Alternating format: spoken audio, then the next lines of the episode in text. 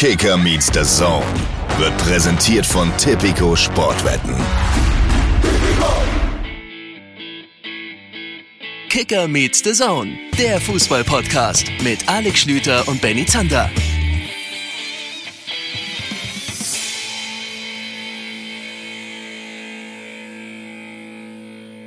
KMD Podcast.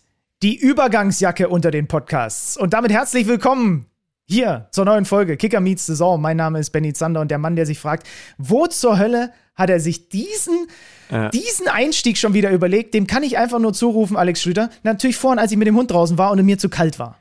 Äh, schönen guten Tag in die Runde. Ich habe noch nicht genau verstanden, auf welche Art und Weise wir eine Übergangsjacke sind. Äh, sind wir, also ist es vielleicht zeitlich gesehen, weil wir immer am Montag, also man geht rüber in die neue Woche und bekommt mit uns so ein bisschen den Übergang mhm. reingeleitet, oder sind wir nicht Fisch, nicht Fleisch? Es ist nicht so richtig Winter, es ist nicht so richtig das Sommer wäre bei eigentlich, uns. Das wäre eigentlich mein Ansatz gewesen. Ich finde aber den ersten viel besser und würde mir jetzt wünschen, dass das eigentlich meine ursprüngliche Intention war.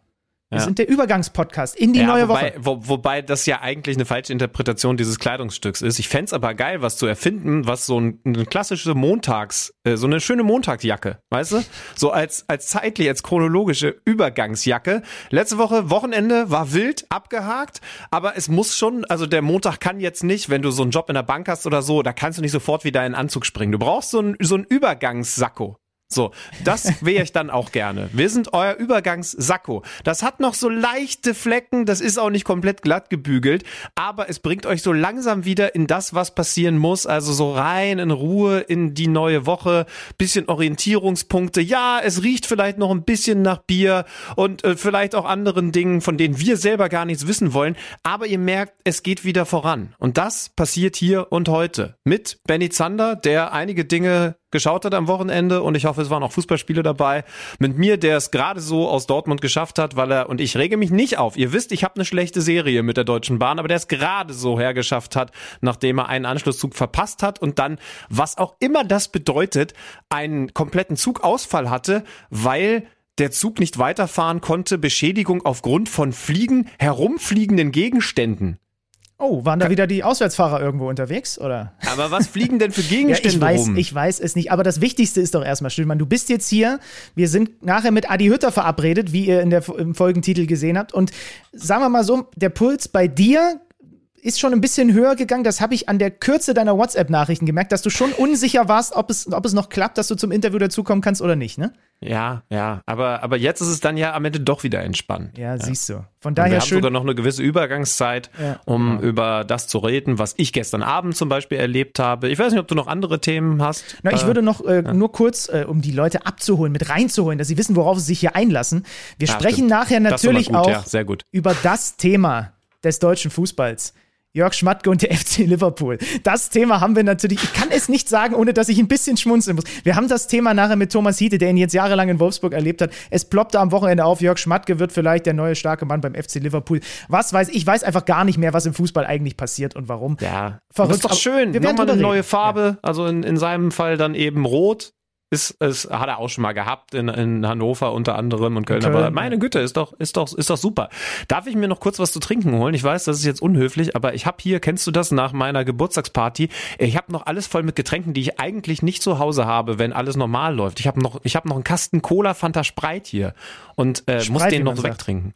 Spreit, wie man sagt. Ja, mach das doch mal, dann würde ich noch mal kurz äh, verkünden, während du kurz nicht da bist, äh, was denn rausgekommen ist bei unserer Umfrage zur Challenge. Ich habe auf Spotify euch aufgerufen, liebe Freunde. Äh, vielen Dank für die Rückmeldungen zur Folge mit Dr. Felix Brich. Man kann ja da mittlerweile, ihr wisst das, haben wir mit Niklas Füllkrug länger drüber geredet, man kann da ja mittlerweile Umfragen bei Spotify machen und über 1500 Leute haben mitgemacht bei der Umfrage, ob die Trainer in der Fußball-Bundesliga denn eine VAR-Challenge bekommen sollen sollen oder eben nicht. Und die Antwort war relativ deutlich. Die kann jetzt Alex Schlüter sogar wieder mithören, der bestimmt die Umfrage, so wie ich ihn kenne, wieder nicht gesehen hat. Über 80 Prozent. Ich habe 100 Mal drauf gedrückt. Über 80 Prozent von 1640 Menschen sagen, ja, Challenge Ja, ist ein großes Thema im Moment. Der Kicker hat ganz viel äh, Berichterstattung im Moment äh, ringsherum und ich glaube, die meisten Trainer haben auch gesagt, das ist etwas, was sie sich wünschen würden, um damit in die Verantwortung genommen zu werden. Ich habe einen interessanten Punkt, äh, bevor wir gleich in den Spieltag reingehen, den ich dir an den Kopf werfen wollte. Auf Twitter hat irgendjemand geschrieben, er freut sich schon auf den Moment, wo der erste Trainer aus taktischen Gründen eine Challenge nimmt, um das wie so eine Art Auszeit zu nutzen und sich mit seinen Spielern zu beraten, obwohl es eigentlich gar nichts zu challengen gibt könnte das passieren, dass wir uns darauf einstellen müssen, wenn das eingeführt wird, dass die Aber Trainer damit Schabernack machen? Naja, aber das ist doch dann auch wieder eine Sache, die man in anderen Sportarten schon über Jahre lang indirekt getestet hat. Also gibt es das in anderen Sportarten? Und wenn es einmal passiert, fände ich es sogar spektakulär auf eine gute Art und Weise. Okay, gut. Ja. Ich wollte es nur an dieser Stelle erwähnt haben. Ja, kleiner Test. Ihr macht einmal, nee, ihr, ihr könnt die Augen offen lassen. Benny macht einmal die Augen zu. Benjamin Zander wettet, dass er an der am, am Öffnungskohlensäure-Entweichungsgeräusch, wie der Fachbegriff lautet, erkennt, ob es eine Cola, eine Fanta oder eine Sprite ist. Aufpassen. Es, es muss, es muss, es muss äh, dunkle Flüssigkeit mit rotem Etikett sein. Du hast wirklich nicht geguckt? Ne, es ist eine Cola. Es ist eine Cola, die ich jetzt trinke, auch wenn das jetzt ein bisschen unhöflich ist, aber wir starten gleich rein. Oh, eine Sache muss ich dabei noch loswerden. Äh, Stichwort Unhöflichkeit.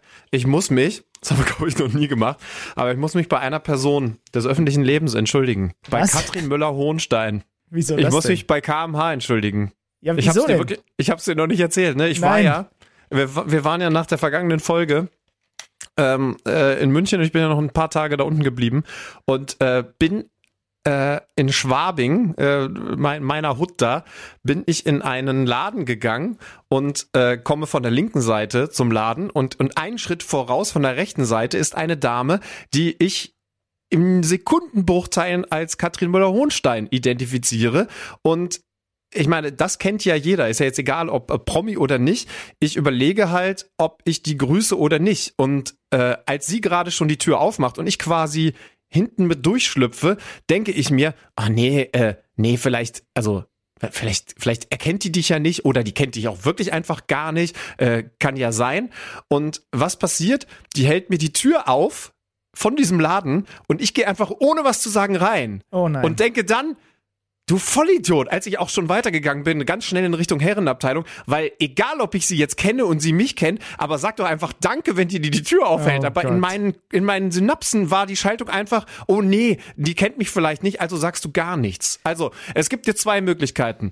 Sie hat mich nicht erkannt und sagt, was für ein unbekannter, unhöflicher Typ, der nicht mal Danke sagt, wenn ich ihm die Tür aufhalte. Oder sie sagt, Alex Schlüter, diese arrogante Fatzke, ich hab's immer gewusst. So oder so, äh, Frau Müller-Hohenstein, Entschuldigung. Du bist einfach sozial nicht kompatibel. Es ist immer wieder, ich, ich stelle es immer wieder fest, aber äh, trotzdem, du bist zumindest KMD-kompatibel und kannst mir jetzt einen Gefallen tun und mal kurz schildern, was du da gestern für eine Dortmunder Rutsche gegen den VfL Wolfsburg erlebt hast. 6 zu 0 und ich sag mal so, das hat Spaß gemacht, das zu gucken. Es hat bestimmt, es war bestimmt noch ein bisschen entertainiger im Stadion drinne. Ja, ich hab's vor allen Dingen nicht kommen sehen. Ganz ehrlich, ich glaubte, um mal eine neue Zeitform zu verwenden, Grüße ans Präteritum, dass das das vorentscheidende Spiel sein wird. Und zwar eher zu Ungunsten der Dortmunder, weil ich Wolfsburg verdammt stark fand in den letzten Wochen, vor allen Dingen in den letzten beiden Wochen. Davor haben sie schon auch so ein bisschen Hängerphasen gehabt und unter anderem gegen Leverkusen. Das ist ein interessantes Vergleichsspiel, was mir aber, wenn ich ehrlich bin, erst danach so richtig klar geworden äh, ist. Eine, eine glückliche Nullnummer gehabt. Und ähm, jetzt muss man sagen, dass dieses Spiel so dermaßen in die falsche Richtung gelaufen ist, dass äh, also dass ich selten so daneben gelegen habe. Ne? Also was, was ist Wolfsburg, um mal so rum anzufangen, ne? was das alles auch mit äh, Druck und so weiter für Dortmund zu tun hatte, das, das besprechen wir natürlich eh gleich. Aber was ist Wolfsburg für eine Mannschaft? Eine, die besonders viel läuft, ne? also das ist ja das, was Niko Kovac vor allen Dingen auch im Vergleich zu seinen Vorgängern so, so beeindruckend hinbekommen hat. Eine, die viel sprintet, das besonders. Und eine, die eben nicht nur, nicht nur auf den Flügeln, sondern vor allen Dingen in der Verteidigung wahnsinnig schnell ist. Also sie haben mit Van de Ven vielleicht den schnellsten Innenverteidiger der Liga, mit Upamecano wahrscheinlich im, im Duell. Und äh, normalerweise Lacroix, der aber jetzt ja leider mit, mit äh, schwerer Schulterverletzung hat er sich gegen Mainz geholt, bis zum Ende der Saison ausfallen wird. Wenn man das weiß und dann dieses Spiel sieht, dann ist da irgendwo ein Bruch. Und äh, der Grund ist relativ leicht zu finden. Sie haben nichts anders gemacht als in den letzten Wochen, haben also auch mit ihrer Kette sehr hoch verteidigt, weil sie ja eigentlich wissen, wir können, selbst wenn der Ball mal hinter die Kette gespielt wird, das Ding schon im Laufduell noch regeln. Sie konnten es nicht. Und sie verlieren dieses Spiel am Ende 6 zu 0. Natürlich kann man sagen, beim Stand von 1 zu 0 waren sie eigentlich noch gut in der Partie, haben auch einen Umschaltmoment, also einen hinter die Kette spielen Moment mit Patrick Wimmer den er dann nicht nutzt, wäre möglicherweise dann auch nochmal auf Abseits entschieden worden. Aber alles, was ansonsten passiert ist, war komplett nach Plan Borussia Dortmund und, äh, und, und auch dem, was sie zuletzt stark gemacht hat, mit mal wieder einem überragenden Adeyemi Bellingham, der ja schon auch ein bisschen Wellen hatte scheint jetzt in der wichtigsten Phase, nämlich der Schlussphase der Saison auch wieder zu kommen. Ein absolutes Weltklasse-Spiel. Also wer auch immer da jetzt in der Pole Position ist, was die Transfersituation angeht, der muss alleine nach dem Spiel wahrscheinlich nochmal 10 Millionen draufpacken. Es ist ein Spiel gemalt für Borussia Dortmund gewesen, obwohl der schlaue Schlüter gedacht hätte, es ist das, was das Genick brechen könnte. Denn hättest du mich vorher gefragt, was tippe ich, hätte ich gesagt 1-1, weil Wolfsburg mit dieser Geschwindigkeit hinten drin zu dem, was Dortmund kann, passt und weil sie selber gut in Form sind und du weißt, was ein 1-1 bedeutet hätte, ne? dann würden wir jetzt wahrscheinlich hier sitzen und sagen, ja, jetzt ist das Ding wahrscheinlich wieder gelaufen. Adiemi mit dem Doppelpack. Wie hoch kann eigentlich Karim Adiemi springen? Also, das ist ja jetzt zum wiederholten Male zu sehen gewesen bei diesem 1 zu 0, wie er einfach über Gilavogi hinwegspringt, der ja sowieso schon von der Natur aus einen Vorteil durch seine Größe hat gegenüber ihm. Aber der hat so eine unglaubliche Sprungkraft. Adeyemi ja auch noch. Wir haben in der, wir haben in der, entschuldige, wir haben in der Halbzeitpause, da hast du offensichtlich äh, die Zeit kurz für deinen ausführlichen Toilettengang genutzt, aber wir haben diese Frankfurt-Vorlage nochmal äh, rausgeholt. Äh, letztes Heimspiel, also ja, ja, vor, vor drei Wochen dann als er, als er mit, also als er diesen zweiten Ball er springt und, und so die Vorlage überhaupt äh, gibt mit dem Kopf. Da, da, da konnte man sogar nachmessen, dass es, wenn, wenn du jetzt gefragt hast, ich glaube, 1,3 Meter Luftstand gewesen sind. Also das ist schon krass. 1,3 Meter ist dein Kopf nicht in der Luft, wenn du springst. Das ist Schon beeindruckend, das was der Mann kann. Das, dann müsste ich zwar nach unten springen, aber ist auch egal. Äh, Erdijemi oder Eradijemi? Was ist der bessere Begriff? Er, Erdijemi finde ich, find ich besser. Finde ich besser. Immer in einem Wort bin ich ein absoluter Fan okay. von. Also der stark. Hummels ist gerade gut, ne? Also mhm. äh, hat eine gute Form. Bellingham offensichtlich, ich weiß gar nicht, ein wenig verärgert über diese ganzen Gerüchte, die es jetzt gibt, mit diesem Jubel nach dem 6 zu 0, so nach dem Motto, redet ihr nun mal alle? Irgendwie, ich bin hier und kümmere mich jetzt erstmal um den BVB, bevor im Sommer irgendjemand 150 Millionen für mich hin hinblättert. Ähm, äh, ja, wie er da beim 4-0, das ist dann natürlich auch maximal bitter aus, aus, aus Sicht von Maximilian Arnold. Ne? Einmal hinterm Standbein, du rutschst halt weg, da siehst du richtig blöd aus und dann packt er da mit links den Hammer aus und dann dreht sich das Ding da hinten auch noch rein. Äh, aber also, das, also Bellingham das Tor ist schon. Hat das Spiel brutal. am besten beschrieben. Ne? Ja, ja, und und ja. nicht nur mit, guck mal, wie viel Glück der hat, sondern beeindruckend. Äh, Sammy Kedira war ja Experte an, an meiner Seite und der hat auch gesagt, das hat eine, eine so eine beeindruckende, so eine gesunde Arroganz, mit der er da Arnold so ein bisschen auf Distanz hält und, und trotzdem, und das ist das Entscheidende, die Ruhe behält, ne? mit dem Tempo, Ruhe behalten, Übersicht ja, behalten, macht den Haken und dann hat Maxi Arnold Pech, dass er da auch noch wegrutscht. Dann muss man sagen, der Abschluss mit dem, mit, mit dem schwachen Fuß ist überragend gut. Castells ist ein überragend guter Torhüter, kriegt den noch ans Gebälk geklatscht und von da drallt der, drallt etwas? Können Dinge drallen? Legen wir jetzt einfach so fest. Tut in Zukunft. Ja. Dinge also drallen. Also er, drallt, er drallte ins, ins Gehäuse, war, war äh, sinnbildlich für das, was da passiert ist. Ähm, es gab die Umstellung in der Halbzeitpause von, von Niko Kovac auf Viererkette, unter anderem Riedle Baku rausgenommen. Ich habe noch gedacht, das könnte vielleicht der X-Faktor werden, äh, denn das haben wir noch nicht erwähnt. Edin Terzic hat Rafa Guerrero draußen gelassen, zuletzt ja sehr stark. Du bist eh Riesenfan, vor allen Dingen von ihm auf der Acht und im Spiel nach vorne. Aber als Linksverteidiger hat er gegen Bochum jetzt ein bisschen was gucken lassen und äh, man macht sich ja vorher sowohl als TV TV-Team, aber natürlich auch als gegnerischer Trainer so seine Gedanken, wo der Gegner vielleicht anfällig sein könnte. Ich hatte auch gedacht, dass es das sein könnte. Jetzt war die offizielle Begründung, er war angeschlagen und es stimmt auch, dass er nicht voll trainiert hat in dieser Woche, aber in der vergangenen Woche. Aber die Lösung Ryerson oder Riason, worauf haben wir uns eigentlich geeinigt? Oh, warte mal, ich hatte es sogar nachgehört, wie er ausgesprochen wird. Julian, ich glaube Ryerson. Warte ja, mal, ich, ich, ich versuche das mal nebenbei auch, schnell rauszufinden. Ja, den auf links zu stellen und Wolf dafür auf rechts, also links dann den defensiv stärkeren zu haben, das hat super funktioniert. Wie gesagt, Baku eigentlich gegen Mainz, bester Mann beim VfL Wolfsburg wird zur Halbzeit ausgewechselt. Die Viererkette konnte dann auch nichts mehr retten. Im Gegenteil, da äh, haben sie im Endeffekt genauso viele Chancen kassiert wie vorher mit der, mit der Fünferkette. Da wollte Nico Kovac beim Erfolgsmodell der letzten Wochen bleiben. Edin Terzic hat ehrlich zugegeben, er wusste nicht, in welcher Formation der Gegner antritt. Das war spannend für ihn, aber es ist dieser, es ist dieser Rauschzustand äh, reingekommen beim, bei Borussia Dortmund, den es in der Form wahrscheinlich wirklich auch nur bei Borussia Dortmund gibt, weil es dieses besondere Stadion ist, weil es diese Rauschmannschaft ist, die so einen wahnsinnig tollen Fußball spielen kann. Und ich finde ja krass, ne? Bist, bist du noch bei Ryerson? Julian Ryerson. Er Oh, spricht okay. tatsächlich so ganz klassisch norwegisch aus. Ah, krass. Da frage ich mich, wie, wie ist man mal auf Ryerson gekommen? Aber gut. Ja, weiß ich auch nicht so genau. Äh, äh, kurze Zwischenfrage, bevor wir über äh, das, was das auch in der Tabelle bedeutet, reden. Was, was, was wäre eigentlich, wenn nach Saisonende, so wie das alle zwei Jahre eigentlich ist, ein großes Turnier, in dem, nehmen wir mal die WM, stattfinden würde? Hast du mal überlegt, wie verrückt anders das wäre, als zu dem Zeitpunkt, als die WM in Katar stattgefunden hat? Ein Adiemi wäre aktuell gesetzt auf der Außenbahn Hoffnungsträger.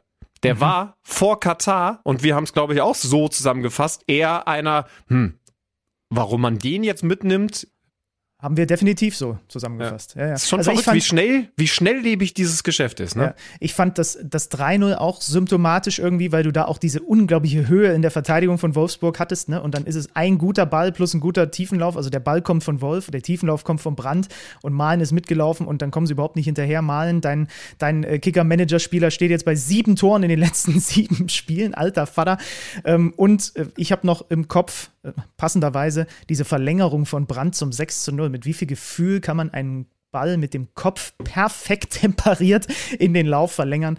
Das ist schon brutal. Dortmund ist jetzt in den Top 5 Ligen das Team, was in diesem Kalenderjahr die meisten Tore geschossen hat von allen Teams. 48, damit drei mehr als Manchester City.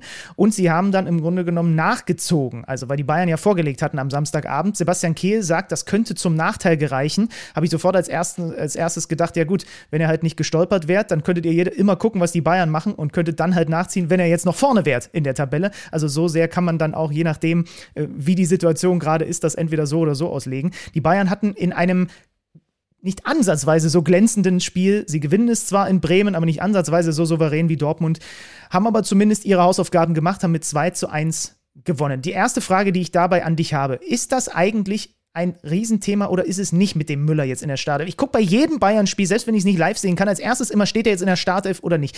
Ist das, wird das zu groß gemacht? Wie, wie, wie nimmst du das wahr? Naja, auch wenn er versucht, die Sache wieder ein bisschen einzufangen, glaube ich, es war keine, keine optimale Aussage beim City-Spiel zu sagen, das ist kein Müller-Spiel, wenn du weißt, dass es häufiger passieren wird. Und das wusste er zu dem Zeitpunkt, dass Thomas Müller draußen ist. Jetzt hat er ja gesagt, das waren wirklich keine Müller-Spiele gegen City, aber alles andere sind eigentlich Müller-Spiele. Ich lasse ihn dann aber trotzdem draußen. Ne? Also es ist, ja, hätte er, hätte glaube ich, ein bisschen anders haben können. Ich glaube aber, wenn ich das jetzt gerade so negativ gegen in Richtung Thomas Tuchel sage, dass er, und das ist viel wichtiger, intern und vor allen Dingen im Umgang mit Thomas Müller selbst, gerade gute Worte findet, die richtigen Worte findet. Denn er ist da draußen involviert wie kein anderer. Ist dir das aufgefallen? Also wenn man mal auf die Bank schaut, dann ist das der Spieler, mit dem er am häufigsten redet, der auch mal Einflüsse aus seiner Sicht mit reinbringt und wahrscheinlich dann auch einen entsprechenden Wert hat für die Mannschaft, den er so aktuell auf dem Platz von Anfang an zumindest gar nicht bringen könnte. Denn da ist er im Moment hinten dran. Er hat ja immerhin auch klar gesagt, Thomas Tuchel, dass er, dass er das Spiel mit ihm beenden will. Nicht, nicht starten, aber mit ihm beenden. Im Basketball gibt es ja immer den schönen Satz, es gibt, also Starting Five ist gar nicht so wichtig, sondern die Ending Five, ne, mit wem du das dann in der Crunch Time zu Ende spielst. Ähm, ja, ist im Fußball, glaube ich, so nicht haltbar, aber ähm, Ja, aber spannend, ist, was- also, es ist ein kompliziertes sagst, ja. Thema, bei dem er diese kommunikative Sache hätte besser lösen können, also öffentliche Kommunikation, aber ich glaube intern auch viele Sachen richtig macht. ist natürlich wahrscheinlich auch leichter, wenn du Thomas Tuchel bist, der Champions League Sieger-Trainer ist, dann kannst du machst du es aus einem aus einer Position der Stärke heraus, würde ich jetzt mal sagen. Also einem, äh, also vielleicht sagen wir mal verkraftet es, wenn du ihn dann auch intern gut mitnimmst, ein Thomas Müller besser als wenn ein Julian Nagelsmann, der eben die Champions League noch nicht gewonnen hat und äh, sich noch mehr auch auf dem Top-Level beweisen muss, das macht. Gravenberg für Goretzka, fünfte gelbe Karte, Gravenberg neben Kimmich. Hier und da ist aufgeblitzt was in diesem feinen Fußballer drin ist. Es ist jetzt auf der einen Seite, würde ich sagen, noch kein absolutes Statement gewesen, so nach dem Motto, Thomas, ich bin jetzt aber dein Mann für die letzten Spiele von Gravenberg. Auf der anderen Seite hat das Goretzka in den letzten Wochen aber auch nicht abgegeben. Das ist richtig, aber wir müssen mal über eine Sache reden. Ich glaube, das, das Spiel kann man relativ schnell abhaken. Ne? Also komm, ja. das, das, das machen wir, das machen wir vorweg. Die Bayern gewinnen das Ding verdient mit 2 zu 0. Ähm, es braucht äh, schon auch so ein bisschen vergleichbar mit dem, was gegen Hertha davor passiert ist.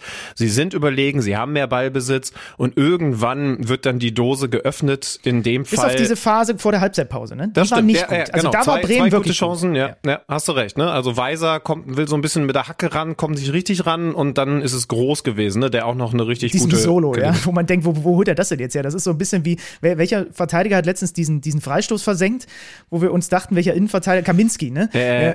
Und das war jetzt der Christian Groß-Moment, wo du dir denkst, okay, du kannst so ein Solo, warum? Also gibt gar keinen Sinn. ja, stimmt. Äh, dann, dann macht Bayern das 1 zu 0 ähm, Musiala mit ein bisschen Glück zu Gnabry und äh, den, den ich übrigens äh, auf der auf der neuen, äh, was so diese Positionsarbeit, den den Kampf, auch diesen körperlichen Einsatz um die Position verbessert finde in den letzten Wochen, ist auch bei der Partie wieder aufgefallen. Ähm, aber dann ist das das ist das Ding im Fahrwasser gewesen und und so war es eben ja zuletzt gegen die Hertha auch, dass es am Ende noch das äh, das engere Ergebnis des 2-1 gibt durch den Anschlusstreffer. Okay, aber ähm, ich glaube, dass das spielerische schöne, kann man da schönes Tor, ne? Das soll man schon nochmal erwähnen. Also Niklas Schmidt so, so ein Tor ja. schießt du jetzt gegen die Bayern auch nicht alle Tage. Äh, ja. Und da können wir übrigens mal über mit Bellingham, nur dass äh, da eben kein Keeper mehr dran gewesen ist. Genau, und, und, und erster Impuls ist dann, solche Tore kassieren die Bayern halt in dieser Phase, so Traumtore, da fangen sie sich einige. Und da könnte man jetzt sagen, das ist einfach Pech oder irgendwie haben sie gerade da halt nicht das Glück auf ihrer Seite, dass sie dann wirklich auch im Knick landen, solche Dinge. Man könnte aber natürlich auch nach dem x-ten Traumtor aus der Distanz mal darüber nachdenken, ob sie vielleicht noch ein bisschen mehr da rein investieren sollten, dass sie eben gar nicht erst diese Abschlüsse zulassen. Das ist leichter gesagt als getan. Ja, es ja. ist eine Mischung aus beidem. Ähm, und äh, natürlich trifft er den perfekt. Ja, ähm, man muss dazu sagen, dass danach aber äh, zwar Bremen schon versucht hat zu drücken Richtung Schlussoffensive, aber sie haben sich eigentlich keine gefährliche Chance mehr herausgespielt. Ja, ja, also ich, ich glaube, wenn man in der Lage ist, ne, wir haben ja nun auch genug kritisiert in den letzten Wochen, aber wenn man Lage ist, als, in der Lage ist, als FC Bayern München äh, regelmäßig Traumtore aus der Distanz vor allen Dingen zu kassieren und die Spieler dann trotzdem noch zu gewinnen, dann ist es äh, Meckern auf dem bekannt hohen, nämlich dem Bayern-Niveau. Insofern alles fein. Aber ich will noch mal bei Gravenberg nachhaken, weil wir darüber noch nicht geredet haben. Du hast natürlich gesagt, direkter Konkurrent auf der Position Goretzka. Gravenberg, klar. Und dann ist ja immer noch diese Sache mit Leimer da. Warum sind das alles so ähnliche Typen? Und warum ist nicht einer von denen ein Rani Kedira-Typ? Ich, ich glaube, dass das ein immer größeres Problem ist und ich glaube, dass das eine, eine Baustelle ist bei, bei Dortmund. Ich hatte dann nach dem Spiel Emre Can mal wieder am, am Mikrofon, den Sami Kedira natürlich äh, überbordend gelobt hat, weil er eben so wahnsinnig wichtig ist. Denn der ist der einzige Typ, der das spielen kann bei Borussia Dortmund.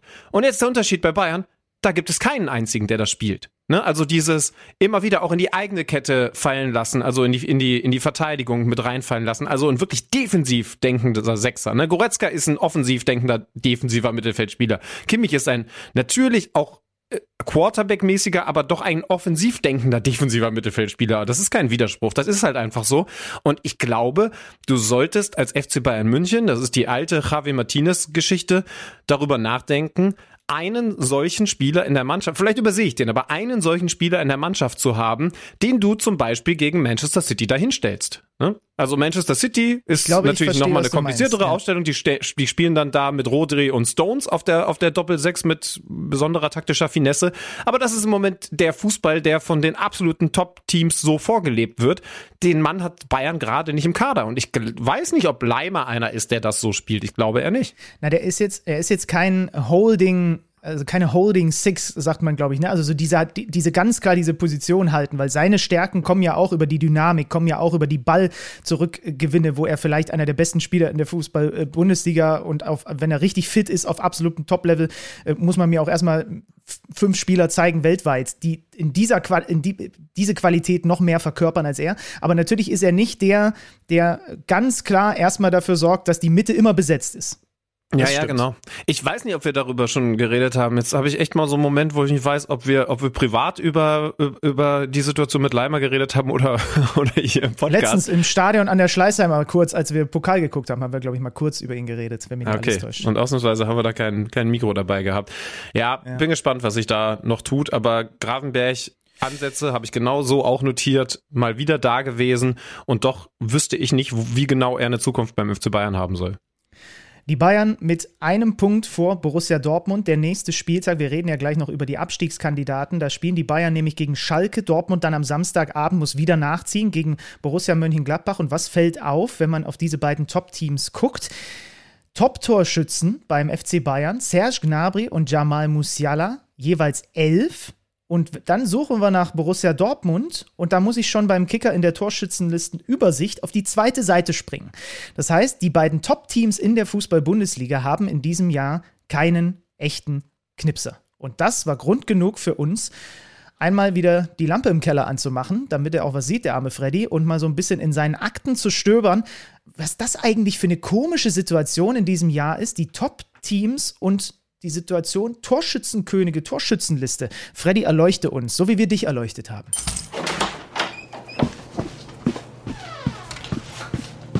Neues aus dem Datenkeller. Präsentiert von Tipico Sportwetten. Bei Borussia Dortmund führen in dieser Bundesliga-Saison Julian Brandt und Daniel Mahlen mit jeweils acht Toren die interne Torjägerliste an. Wir wurden daher auf Instagram gefragt, ob es schon mal einen deutschen Meister gab, bei dem kein Spieler eine zweistellige Anzahl an Toren in einer Saison erzielt hat? Die Antwort auf diese Frage lautet nein. Aber nur ganz, ganz knapp. Denn in zwei Saisons gab es einen Meister, bei dem der beste Torschütze des Teams auf nur elf Tore kam. In der Saison 1990-91 wurde vollkommen überraschend der erste FC Kaiserslautern erstmals seit Bundesliga-Gründung deutscher Meister.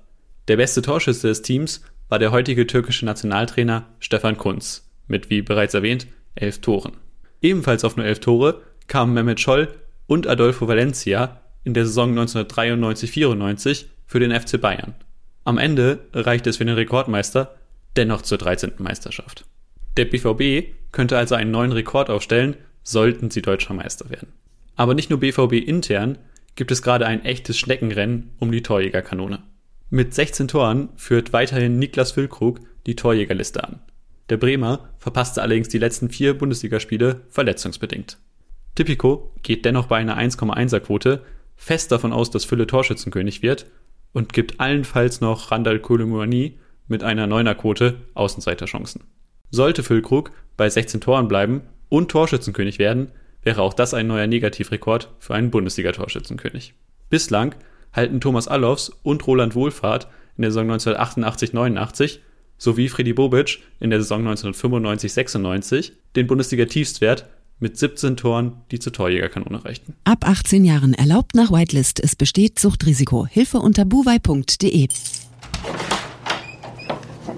Neues aus dem Datenkeller. Präsentiert von Tipico Sportwetten. Endlich wurde mal erwähnt, der Mann mit dem besten Spitznamen in der Fußball-Bundesliga-Geschichte, Adolfo Esteban Valencia El Entlauber. Entlauber?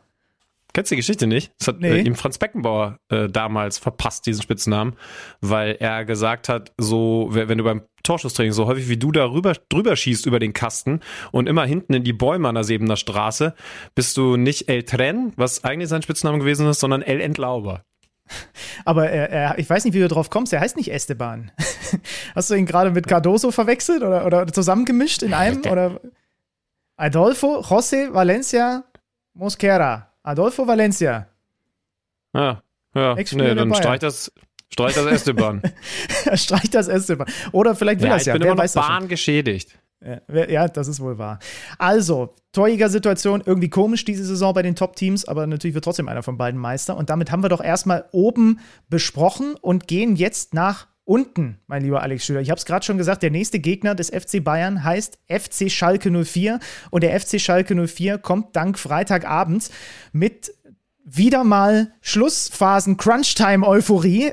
Thomas Reis hat es hinbekommen, dass diese Mannschaft, das war in Bochum auch schon der Fall, äh, späte Tore erzielt und zwar da und, und richtig spät, wie in diesem Fall, und halt nicht, die darfst du bis abgepfiffen ist nicht abschreiben. Und das ist schon erstmal eine Qualität, die, die man krass herausheben muss. 90 plus 12. Ja.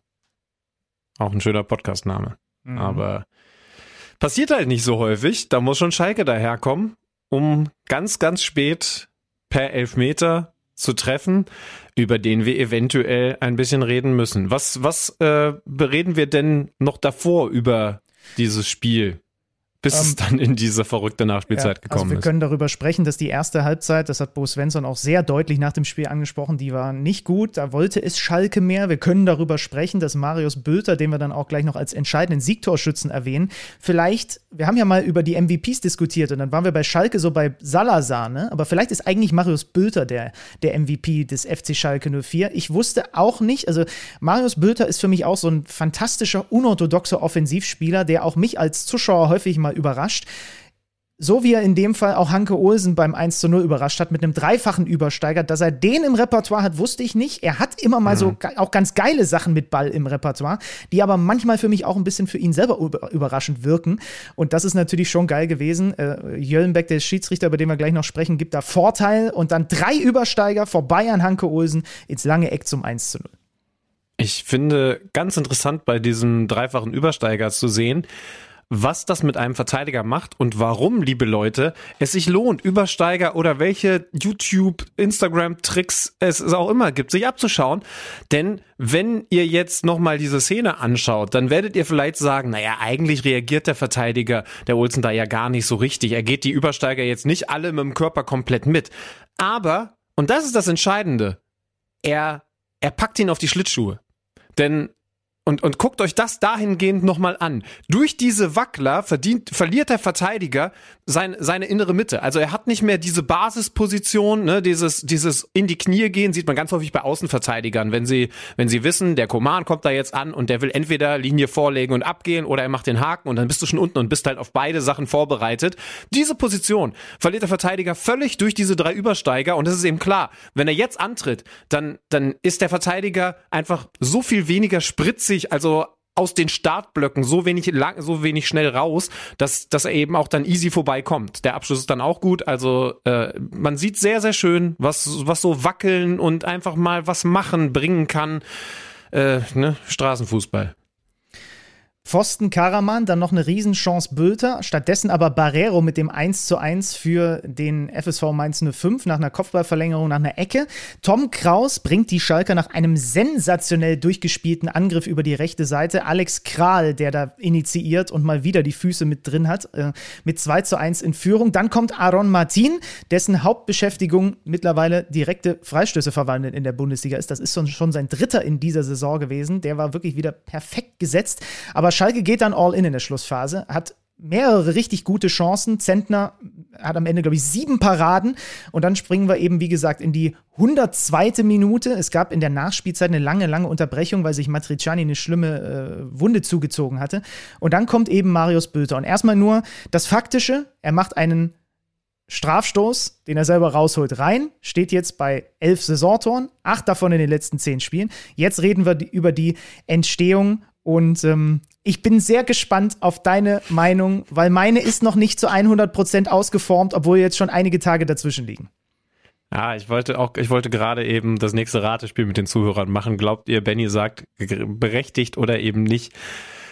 Ich sag dir was, ich bin mittlerweile bei Fehlentscheidung. Oh, okay. Ähm, und mit der Argumentation, wir dröseln es ganz kurz auf. Es gibt eine, äh, ein, einen Ball, der reingeflankt wird und dann stehen da Cassie, der Mainzer, und Bülter. Und äh, nachdem erst, also beide nehmen Kontakt miteinander auf, Cassie legt einmal den Arm so ein bisschen an den Rücken von Bülter, aber das ist alles vollkommen im Rahmen, verschafft sich Bülter durch eine eigene Haltebewegung, durch ein nach hinten ziehen des Gegenspielers einen entscheidenden Vorteil, setzt sich an ihm vorbei ab und wird dann, weil der Cassie merkt, ja verdammt nochmal, wenn die Flanke jetzt dahin kommt, dann kann er das Ding einnicken, festgehalten für zwei, drei Sekunden. Ich habe vorhin nochmal geguckt, zwei sind es auf jeden Fall mindestens gewesen, klar zu sehen, für Jöllenbeck in dem Moment nicht zu sehen. Er hat nach dem Spiel erklärt, der Schiedsrichter, warum nicht, weil der auf die Torwartsituation, wo der Ball hinkam, geachtet hat, ob da ein Foul oder sowas passiert. Deswegen hat er dieses klare Ziehen, dieses Festhalten, dieses den Bülter nicht von der Stelle lassen, eben nicht äh, gesehen. Und dann hat sich VR einge, eingegriff, äh, hat eingegriffen. Es gibt eine On-Field-Review und daraufhin sagt er, okay, das Halten ist für ihn so klar, dass er den Strafstoß geben muss. Und er hat auch in der Mixzone nach dem Spiel gesagt, dass er auch das andere Halten von Bülter zumindest gecheckt hat. Also es ist nicht so, als hätten sie nur isoliert dieses eine Halten gesehen, weil ich glaube, wir sind uns einig, wenn es nur isoliert das eine Halten gibt, dann kann es keine Fehlentscheidung sein, weil das ist ein klarer Elfmeter. Aber ja, du nimmst ja. also die Nummer davor mit rein, ja? Ja, also weil man das ja tun muss und ich, also klar, ich sage ich auch gerne nochmal, also wenn es nur um, ist das ein Elfmeter, wenn er da so hält oder eben nicht geht, dann, dann kann es nur eine Entscheidung geben ja. und das ist dann auch immer noch richtig, wenn man berücksichtigt, dass er wahrscheinlich das Bilder gar nicht zum Ball gekommen wäre, weil der das Keeper eben wichtig, Center vorher dran ist das ist ganz wichtig, was du sagst, weil da müssen wir vielleicht noch mal ganz kurz, das habe ich jetzt häufiger gehört, der, der, hat ja gar keine Chance auf den Ball. Es ist äh, äh, erstens nicht so, dass der Zentner den Ball schon in den Händen hatte, das Ziehen hat vorher begonnen und zweitens ist es auch unerheblich. Wir nehmen mal ein ganz plakatives Beispiel. Wir beide stehen jetzt im 16er am langen Pfosten. Der Ball kommt an den kurzen Pfosten. Wir haben eigentlich mit der Szene gar nichts zu tun, aber ich drehe mich zu dir um und trete dich um und ich bin der Verteidiger, dann gibt es trotzdem Strafstoß, auch wenn du keine Chance auf den Ball hattest. Das heißt, dieses Argument, was ja auch Bo Svensson im ersten Moment sehr laut und sehr verbal hinausposaunt hat, sodass es auch alle Außenmikrofone mitbekommen haben, ist unerheblich, weil du darfst auch abseits des Balls kein klares Foulspiel begehen. Ja, also in dem Fall kann man ja auch ganz konkret sagen, also was wäre denn gewesen? Vielleicht wäre wäre er dann mehr auch in Richtung Sichtfeld von Zentner gekommen. Der hätte den vielleicht fallen lassen. Ist eine wahnsinnig geringe Wahrscheinlichkeit, ja. aber kann ja passieren. Ne? Und, und insofern äh, ist das sogar dann einfach von der Logik her auch absolut, glaube ich, doch nachvollziehbar. Ich bin aber bei äh, Bo Svensson, als er dann bei unserem Mikro stand und sich sehr auf diese Argumentation gestützt hat, da gibt es halt vorher ein klares Ziehen und und ich also ich habe es bei Twitter auch geschrieben, es ist sehr kompliziert und kein schöner Job für Jöllenbeck in dem Moment. Ich finde aber, es gibt diese Kameraperspektive hinter Tor, die sehr deutlich zeigt, was dieses Ziehen an der Schulter, ne, am, am Körperteil, ähm, dieses, äh, äh, in dem Moment, was das ausmacht, ne, von Cassie. Er wird ja richtig zurückgezogen. Also er verliert seine Position. Ich würde so weit gehen, nachdem ich mir das jetzt 640.000 Mal angeschaut habe, zu sagen, das ist eher sogar eine, Ref eine Reflexaktion. Ne? Du hast schon beschrieben, davor gibt es so ein bisschen Gezippel, das ist völlig klassisch, äh, wie das im 16er auf beiden Seiten so passiert. Und dann ist es aber eben ein so aktives Zurückziehen und sich eine bessere Position verschaffen, dass ich glaube, es ist daraufhin von Cassier eine Reaktion, dass er zieht. Das ist immer noch ein dummes, naives Ziehen, gar keine Frage. Aber es kommt aus diesem, ich wurde hier gerade komplett aus meiner Position rausgezogen. Und das ist, das ist zu ahnden. Und, und das passiert vorher. Das heißt also, Punkt eins, das ist zeitlich gesehen vorher ein Vergehen. Punkt zwei, er hat es laufen lassen. Das heißt also, er braucht sogar einen klaren Beweis, dass das eine Fehlentscheidung gewesen ist. Und spätestens da ist es für mich keine klare Fehlentscheidung mehr, weil du eben das mit reinziehen musst. Und dann habe ich so das Gefühl, der große Unterschied ist, dass das eine ein wirklich Greifen der linken Schulter ist und das andere ein Ziehen am Trikot was viel, viel sichtbarer wird, weil sich dieses Trikot natürlich nach hinten dehnt und es, und es so, so offensichtlich ist. Aber den größeren Impact hat im Zweifel das an der Schulter nach hinten ziehen, denn diesen Impact sieht man aus der Hintertorkamera. Und, und natürlich, es fällt nur einer von beiden und ich will Bülter da keinen Vorwurf machen, ne? Das musst du annehmen in der Situation. Das ist, das ist schon klar. Aber man merkt so deutlich, und deswegen niemals ein Vorwurf, das im Spiel nicht zu sehen, aber man merkt so deutlich, dass er da nach hinten gerissen wird und er wirklich einen halben Meter, Meter Position verliert. Und zwar nur durch dieses Greifen von Bülter, dass ich mittlerweile so weit gehe, das war eine Fehlentscheidung. Und ich sag dir ganz ehrlich, ich sehe es wie du. Also ich, ich glaube ich auch. Ich glaube, nein, ich sehe es ich wie du. Je öfter ich es mir auch angeguckt habe, dachte ich, du kannst nicht, also du kannst nicht ausblenden und wie gesagt, Jölmek hat gesagt, sie haben das auch gecheckt und das war für sie offensichtlich nicht genug. Das kann ich dann aber in dem Moment nicht nachvollziehen, weil es wirklich ja. ein ganz klares sich einen Vorteil erarbeiten durch regelwidrige, äh, regelwidrigen Einsatz des, der Hand gewesen ist von Bülter. Und ähm, das sehe ich dann auch wie du. Also ich hätte auch es besser gefunden, wenn es da keinen Pfiff gegeben hätte, auch wenn das uns natürlich den Abstiegskampf nochmal noch mal, noch mal spannender macht und so weiter und so fort. Wir haben jetzt hier übrigens so eine Situation, da äh, sieht man, okay, On-Field Review nimmt offensichtlich auch keinen Druck raus, weil dann kann sich ein Schiedsrichter immer noch anders entscheiden als der, als der Trainer. Ne? Wir haben ja viel darüber diskutiert, auch wo wir gerade wieder mhm. beim Thema Challenge sind. Was dann nicht geht, das hat Bruce Svensson dann irgendwann aber auch eingesehen, dass er wohl äh, nach dem Spiel an der Mittellinie zum äh, zu dem Schiedsrichter gesagt hat, äh, nochmal ihn angesprochen hat auf, auf das Augsburg-Spiel, wo Jöllenbeck eine, äh, ein Fauxpas unterlaufen ist, der Mainz quasi benachteiligt hat. Und Jöllenbeck hat auch danach gesagt, das hat er mir nochmal aufs Brot geschmiert, obwohl ich damals mich für diesen Fehler, den ich gemacht habe und ihn auch so benannt habe, entschuldigt habe bei ihm.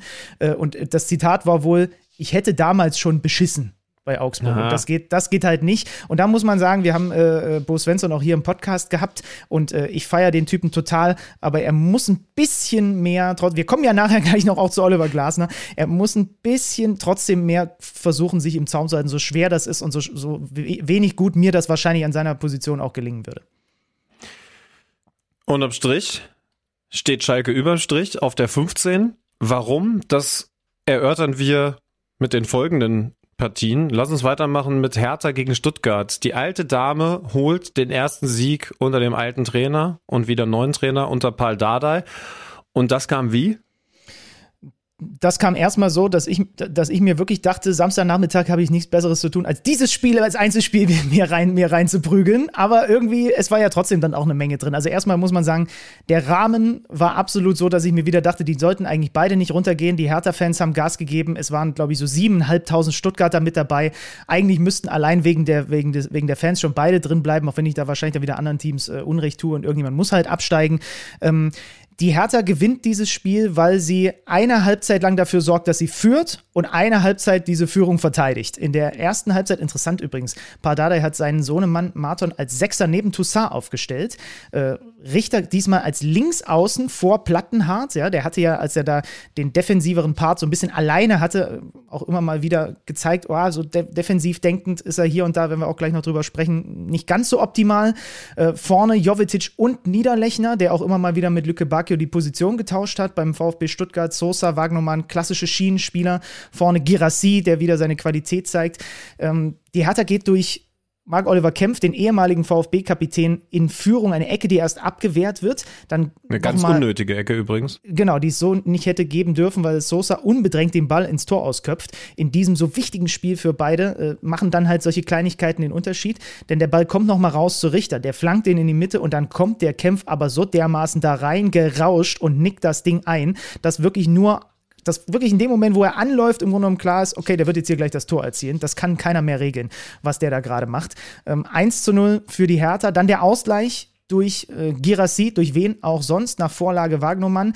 Da pennt nämlich Richter bei der Hertha wieder. Ja, sieht nicht, dass Wagnermann hinter ihm ist. Plattenhardt versucht dann irgendwie noch zu kaschieren. Wagnermann steckt ihn zwischen Plattenhardt und dem Torhüter durch und Girassi steht da, wo er halt steht. Äh, kann keiner mehr rüberschieben.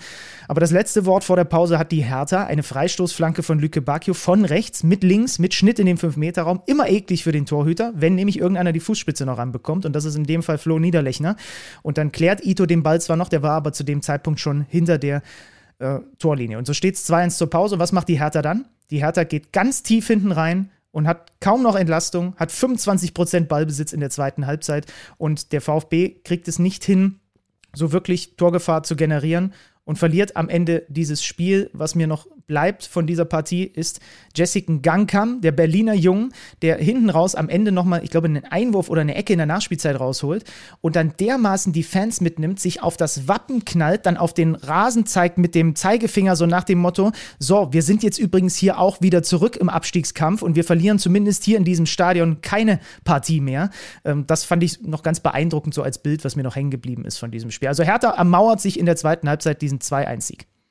Und uns ist hängen geblieben, dass das Thema, wie sehr steht die Mannschaft noch, ähm, äh, wie sehr stehen die Fans noch hinter der Mannschaft, ein großes ist im Kampf um den Klassenerhalt. Das ist auf Schalke ziemlich klar. Das haben wir bei Bochum thematisiert und bei Hertha ist es ein wichtiges Lebenszeichen, wie eben auch dieser Dreier, der eben bedeutet, sie haben jetzt 25 Punkte, sind drei Punkte hinter Bochum, die gegen Gladbach verlieren die schwächere Mannschaft sind. Die Borussia mit dem späten entscheidenden Treffer zum 2 0 durch Stindel, aber vorher auch schon verdient äh, in Führung liegend. Und so ist die Bochum, nachdem äh, ist Bochum, nachdem man sich eben am vergangenen Spieltag diesen gewonnenen Punkt, wie das Thomas Letsch gesagt hat, gegen Dortmund geholt hat, ist, ist man eben wieder unten auf der 17. Drei Punkte vor der Hertha. Stuttgart auf dem Relegationsrang nach der Niederlage gegen Hertha. Schalke klettert, ich habe es gesagt. Und dann wäre es noch sehr, sehr eng zusammen mit Hoffenheim und Augsburg. Aber bei beiden muss ich dich stattdessen fragen, sind die jetzt der Sache schon entronnen oder nur so halb? Oder was machen diese jeweiligen Siege Augsburg 1-0 gegen Union und Hoffenheim gegen Frankfurt 3 1? Also Augsburg ist für mich damit durch.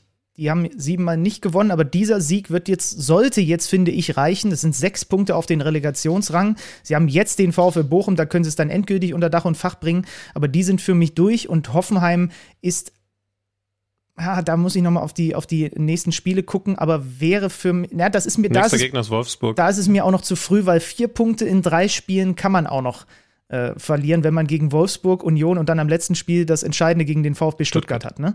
Also von daher, Augsburg ist für mich safe damit und äh, Hoffenheim hat zumindest mal so ein Bein in der Fußball-Bundesliga-Saison 23, 24. Hoffenheim hat ein bisschen Ruhe. Diese Ruhe hat der Gegner nicht, denn Eintracht Frankfurt bleibt zum zehnten Mal in Folge sieglos.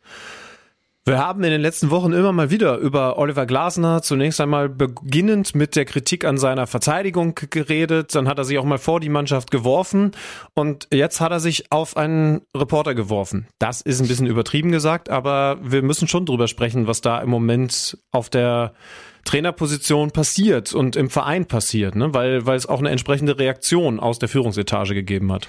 Genau, also Frankfurt verliert 1-3, spielt eine katastrophale erste Halbzeit. Äh, Glasner fliegt mit Rot aus dem Innenraum, weil er einen zweiten Ball aufs Feld schießt. Und das ist zwingend rot bei den, Schieds, äh, bei den, bei den Trainern, weil die eine Vorbildfunktion haben. Ich glaube, bei Auswechselspielern wäre es gelb gewesen, habe ich gelernt an Ja, diesem haben, wir, Spieltag. haben wir hier, ich meine, mit Dennis Eitekin ja drüber gesprochen zu Beginn der Saison, dass Ach, das stimmt, die neue ja, ja, Regel ja, ist. ja, ja.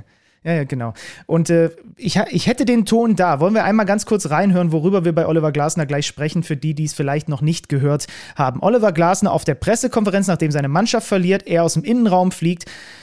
Wir hören mal. Gestern Abend gab es Steilvorlagen aus Mainz und in Leverkusen, aber man hatte so den Eindruck, die Mannschaft hat es nicht realisiert. Haben Nein, Sie muss ich sofort Nein? eingreifen. Okay. Bitte, ich habe das schon oft gesagt, hört auf damit, der Mannschaft irgendwas mit nicht kapieren, mit keinem Einsatz vorzuwerfen. Jetzt erzähle ich euch mal was. Ja? Der alte Makoto Hasebe ist 39, der spielt das dritte Mal 90 Minuten in dieser Woche am Ende der Saison, wo wir unser 43. Pflichtspiel haben. So, der hat teilweise nach dem Spiel Blut im, im Urin, weil er so kaputt ist. Und was macht er? Er spielt wieder. Und jetzt mangelt ein Einwurf, hört mir mit diesem Müll auf. Sorry will ich nichts mehr sagen. Ich weiß, was die Jungs hier leisten. Ja? Und dann akzeptiert es mal, dass eine Hoffenheimer Mannschaft gewinnen kann. Aber hört mir auf mit nicht kapieren, mit keinem Einsatz und keinem Charakter. Diese Mannschaft bestreitet das zweite Finale im zweiten Jahr. Die gehen für die Eintracht durchs Feuer. Doch. Und Sie haben gesagt, Sie haben es nicht kapiert. Natürlich haben Sie es kapiert. Sie, gefragt. konnten nicht anders Ich habe Sie heute. gefragt, ich weiß auch nicht, warum Sie mich so anschreien, aber es macht nichts. Äh, Die nächste Frage ist, die Spieler wollten sich heute nicht äußern. Wer hat das entschieden, die Spieler selbst? Ich war auf der Tribüne. Also fassen wir mal kurz zusammen. Fassen wir mal kurz zusammen. Äh, was für eine Reaktion von dem Journalistenkollegen, da so staubtrocken einmal, ich weiß auch nicht, warum sie mich anschreien, nächste Frage, das ist schon, äh, das ist schon stark, da merkt man, dass das ein, ein Veteran unter den äh, Kollegen ist.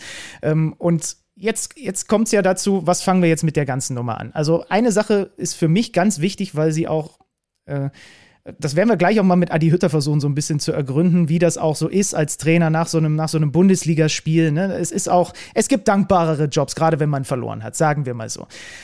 Für mich steht unterm Strich, er kommt überhaupt nicht gut bei weg. Ich weiß auch nicht, ob das jetzt vielleicht irgendwie so eine Sache war, so nach dem Motto, gerade mit Blick aufs Pokalfinale bringe ich das Team nochmal näher zusammen, weil ich mich jetzt vor die werfe, weil du hast es ja gesagt, es gab auch schon Phasen, da stand er bei dir am Mikrofon und hat zumindest einen Teil seiner Mannschaft komplett in der Luft zerrissen. Und diese Frage von dem Journalistenkollegen, die war jetzt auch, finde ich, nicht so, dass man da so aus der Haut fahren muss, wenn doch der eigene Sportdirektor, Markus Krösche, vergangene Woche, Zitat sagt, Wir haben es nicht begriffen. Also das ist ja im Grunde genommen eigentlich der gleiche Tenor, den der äh, Journalistenkollege da auf nimmt. Und äh, ich war total überrascht, weil wir Oliver Glasner ja auch hier hatten und er äh, äh, eigentlich immer sehr souverän ist, aber in den letzten Wochen bröckelt dieses Bild so ein bisschen und er gibt halt überhaupt gar kein gutes Bild. Aber ich habe nur diese, diese Schlagzeilen gesehen und da gibt es diese, diese, äh, diese Screenshots quasi ja. Ne? Also ein, ein stilles Bild und du siehst Oliver Glasner so zur Faust geballtes Gesicht, dass ich einfach glaube, dass er sich damit keinen Gefallen getan hat, ist aber wahrscheinlich ja auch nicht irgendwie mit Absicht gemacht hat, sondern so aus ihm rausgebrochen ist.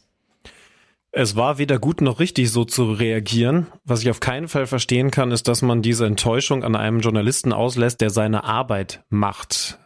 Sagt niemand anderes als Vorstandssprecher Axel Hellmann im TV-Interview bei den Bildkollegen.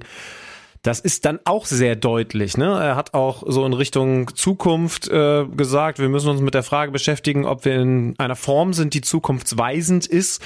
Es ist ein bisschen verklausuliert, aber doch sehr deutlich, dass man sich Gedanken macht, was da gerade eben passiert. Und wieder sind wir beim schnelllebigen Geschäft Fußball-Bundesliga, denn wann habe ich gesagt, Oliver Glasner ähm, ist, ist ja, ist nicht, ist, ist nicht so klein oder so, äh, sondern, sondern die Frage ist eben, ist Frankfurt mittlerweile zu klein für ihn? Ne? Also ist Oliver Glasner größer geworden, weil ja auch immer wieder gesagt wurde, da gibt es vielleicht Angebote von anderen Vereinen und man muss gucken, ob man den Kader gut genug zusammenbehält, dass das in seinem, dass das seinem Niveau entspricht.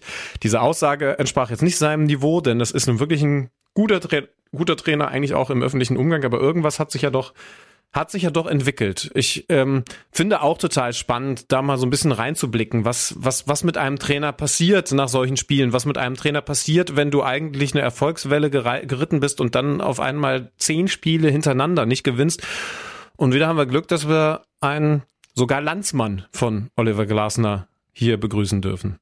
Ja, seinen Vorgänger, Adi Hütter, bei den Frankfurtern hat äh, Glasner von Hütter übernommen. Wir wissen dann alle, Adi Hütter und Gladbach, das Ding hat auch nicht so ganz funktioniert. Über all diese Themen, aber vor allem eben auch mal ja, über das Innenleben eines Trainers nach einer Fußball-Bundesliga-Niederlage wollen wir jetzt mal ein bisschen gemeinsam plaudern.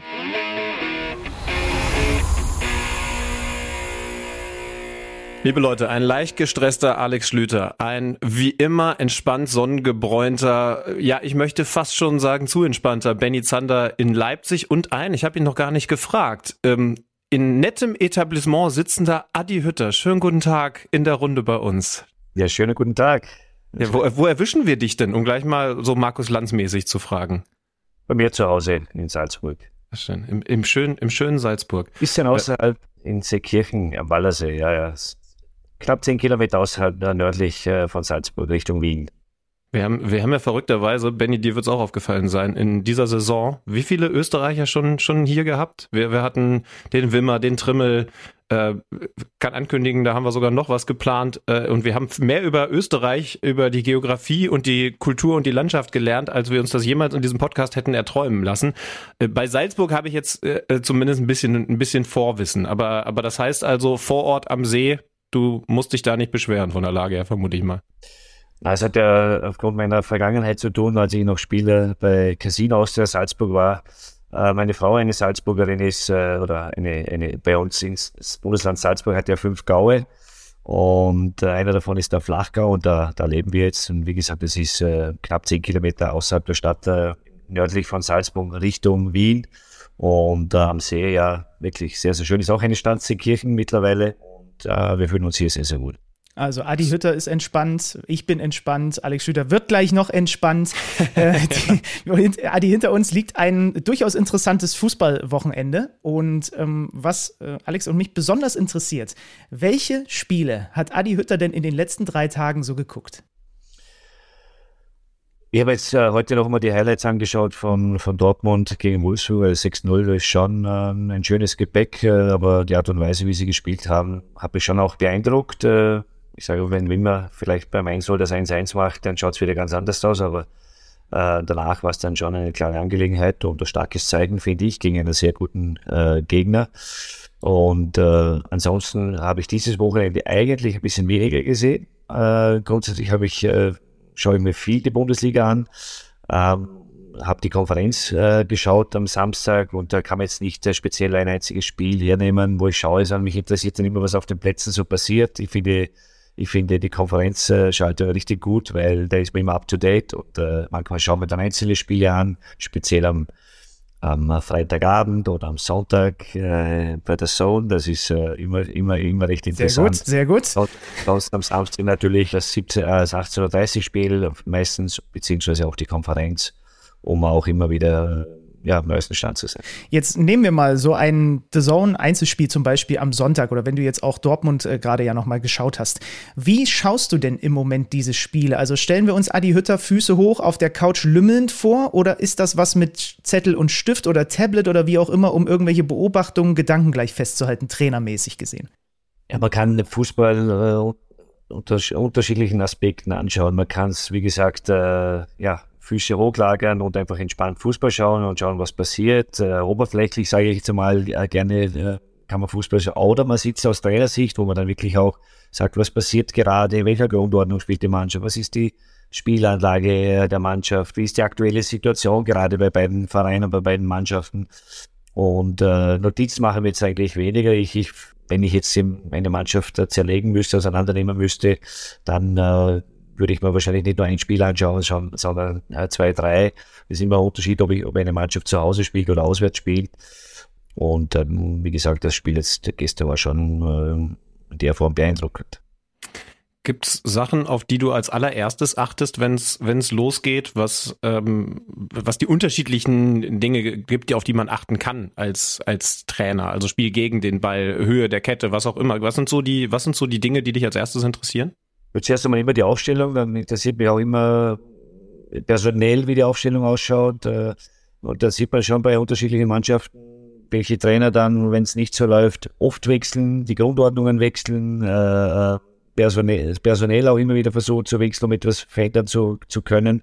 Und auf der anderen Seite gibt es halt auch Vereine, Mannschaften und Trainer, die sehr oft mit der, mit der gleichen äh, ja, Aufstellung spielen, mit dem gleichen Personal spielen. Das ist das, was mich auch immer wieder interessiert. Dann äh, natürlich auch, äh, welche Grundordnung, sage ich jetzt mal, die Mannschaften spielen, wie, wie, wie, wie spielt die Auswärtsmannschaft, wie spielt die Heimmannschaft. Ganz ehrlich, wenn ich, wenn ich, wenn es gerade läuft und äh, die Spieler sind gut in einer guten Verfassung, dann finde ich es äh, nicht sinnvoll, wenn man jetzt nicht gerade englische Wochen hat äh, oder für internationale Spiele hat, dass ich schon mit einer gewissen Grundordnung, mit einem gewissen Personal spiele, wo ich vielleicht relativ wenig wechsle. Äh, wenn ich natürlich international dabei bin, dann finde ich, ist die Rotation unheimlich wichtig, sehr, sehr wichtig auch, dass man alle mit ins Boot holt, um auch immer wieder frische Spiele auf den Platz zu bringen. Und dann geht es auch immer wieder um die Spielanlage. Wie geht eine Mannschaft an?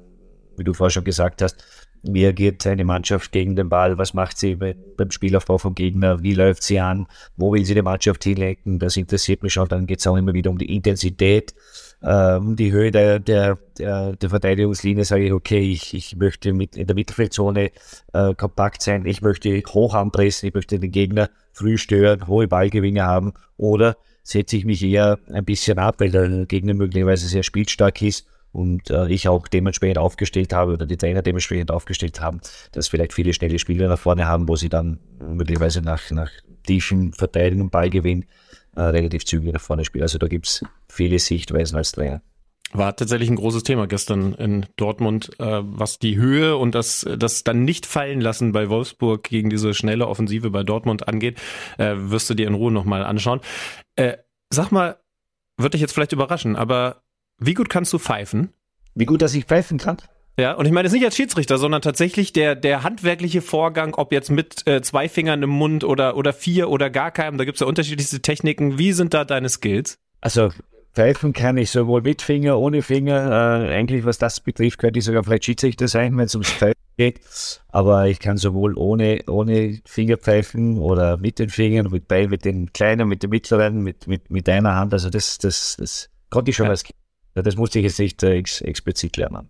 Das ist interessant, ne? Benny, du weißt schon, worauf ich hinaus will. Ich Der es, ja. Kerl hat nämlich letztens, äh, ich, ich lobe ihn wahnsinnig ungern, aber ich muss sagen, da hat er, äh, ich will nicht sagen eine Spürnase, sondern Spürohren bewiesen, als er ein Wolfsburg-Spiel begleitet hat für uns beide Sohn und äh, gehört hat, dass Nico Kovac sehr, sehr viel von draußen pfeift, um nämlich Kommandos zu geben. Also, was hast du alles entschlüsselt? Ein, ein Pfiff ist, dass die Abwehrkette rausrückt, glaube ich, ne? Und genau, den zweiten ja. Pfiff, da, da arbeitest du, glaube ich, bis heute noch dran. Ja, also es äh, gab so Pfiffe, die konnte ich nicht ganz zuordnen. Ich glaube, dann gab es noch was für Balldruck. Es gab so, so mehrere kurze hintereinander. Äh, da da habe ich noch nicht ganz entschlüsseln können. Nico Kovac war natürlich clever. Er wollte mir nach dem Spiel im Interview nicht bestätigen, dass das so ist, sondern hat gesagt, ach, er pfeift einfach so kreuz und quer. Glaube ich aber immer noch nicht. Glaube ich immer noch. Äh, ich habe ich hab mittlerweile äh, die Bestätigung, dass es definitiv ja! äh, Absicht sei. Ja, jetzt habe ich dich doch gelobt. Ja, aber, äh, aber cool, also hast du das schon mal erlebt und und äh, ist das eine Sache, die die du auch machen würdest? Ich meine, offensichtlich hättest du das Handwerkszeug dafür ja da.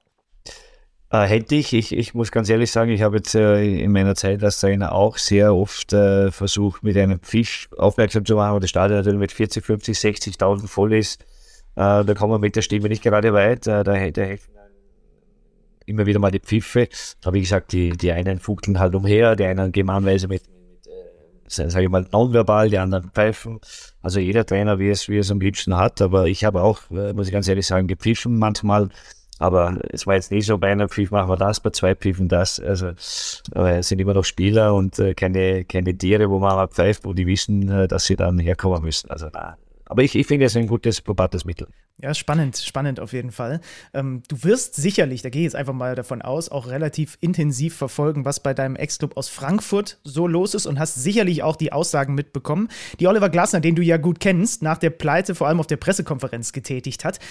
Hattest du schon mal, ich habe es jetzt nicht recherchiert, einen solchen Ausbruch in einem Interview oder einer Pressekonferenz? schon ein paar hinter mir, kann mich jetzt aber nicht äh, daran erinnern, dass ich, äh, ich finde, manchmal ist es legitim, dass man mal bei gewissen Fragen auch äh, dementsprechend auch eine gewisse Antwort gibt. Da kann man auch mal mit der Tonlage ein bisschen, bisschen anders wirken, damit es auch der Gegenüber vielleicht versteht. Ähm, trotz allem, klar habe ich es gesehen, hat mich ein bisschen überrascht auf der einen Seite, weil ich natürlich den Journalisten auch sehr, sehr gut kenne der ja gefühlt der Teamchef unter den Journalisten ist, der Erik bei, bei Eintracht Frankfurt ist und äh, der auch Oliver Glasner sehr, sehr schätzt. Deswegen hat es mich schon ein bisschen verwundert. Man merkt, dass es in Oliver drinnen jetzt vielleicht gerade ein bisschen brodelt, äh, dass er sicherlich nicht so zufrieden ist. Klar, wenn man äh, seit zehn Spielen äh, keinen Sieg mehr eingefahren hat in der Meisterschaft, dann, dann nagt das an jemand, der auf Erfolgshungrig ist. Ähm, und ich äh, ja, sehe natürlich die Situation auf der einen Seite, aber er hat es auch richtig gesagt. Äh, wenn jetzt wieder einen Titel holen würde im Finale gegen Leipzig, dann in zwei Jahren zwei Titel zu holen, äh, das ist schon außergewöhnlich.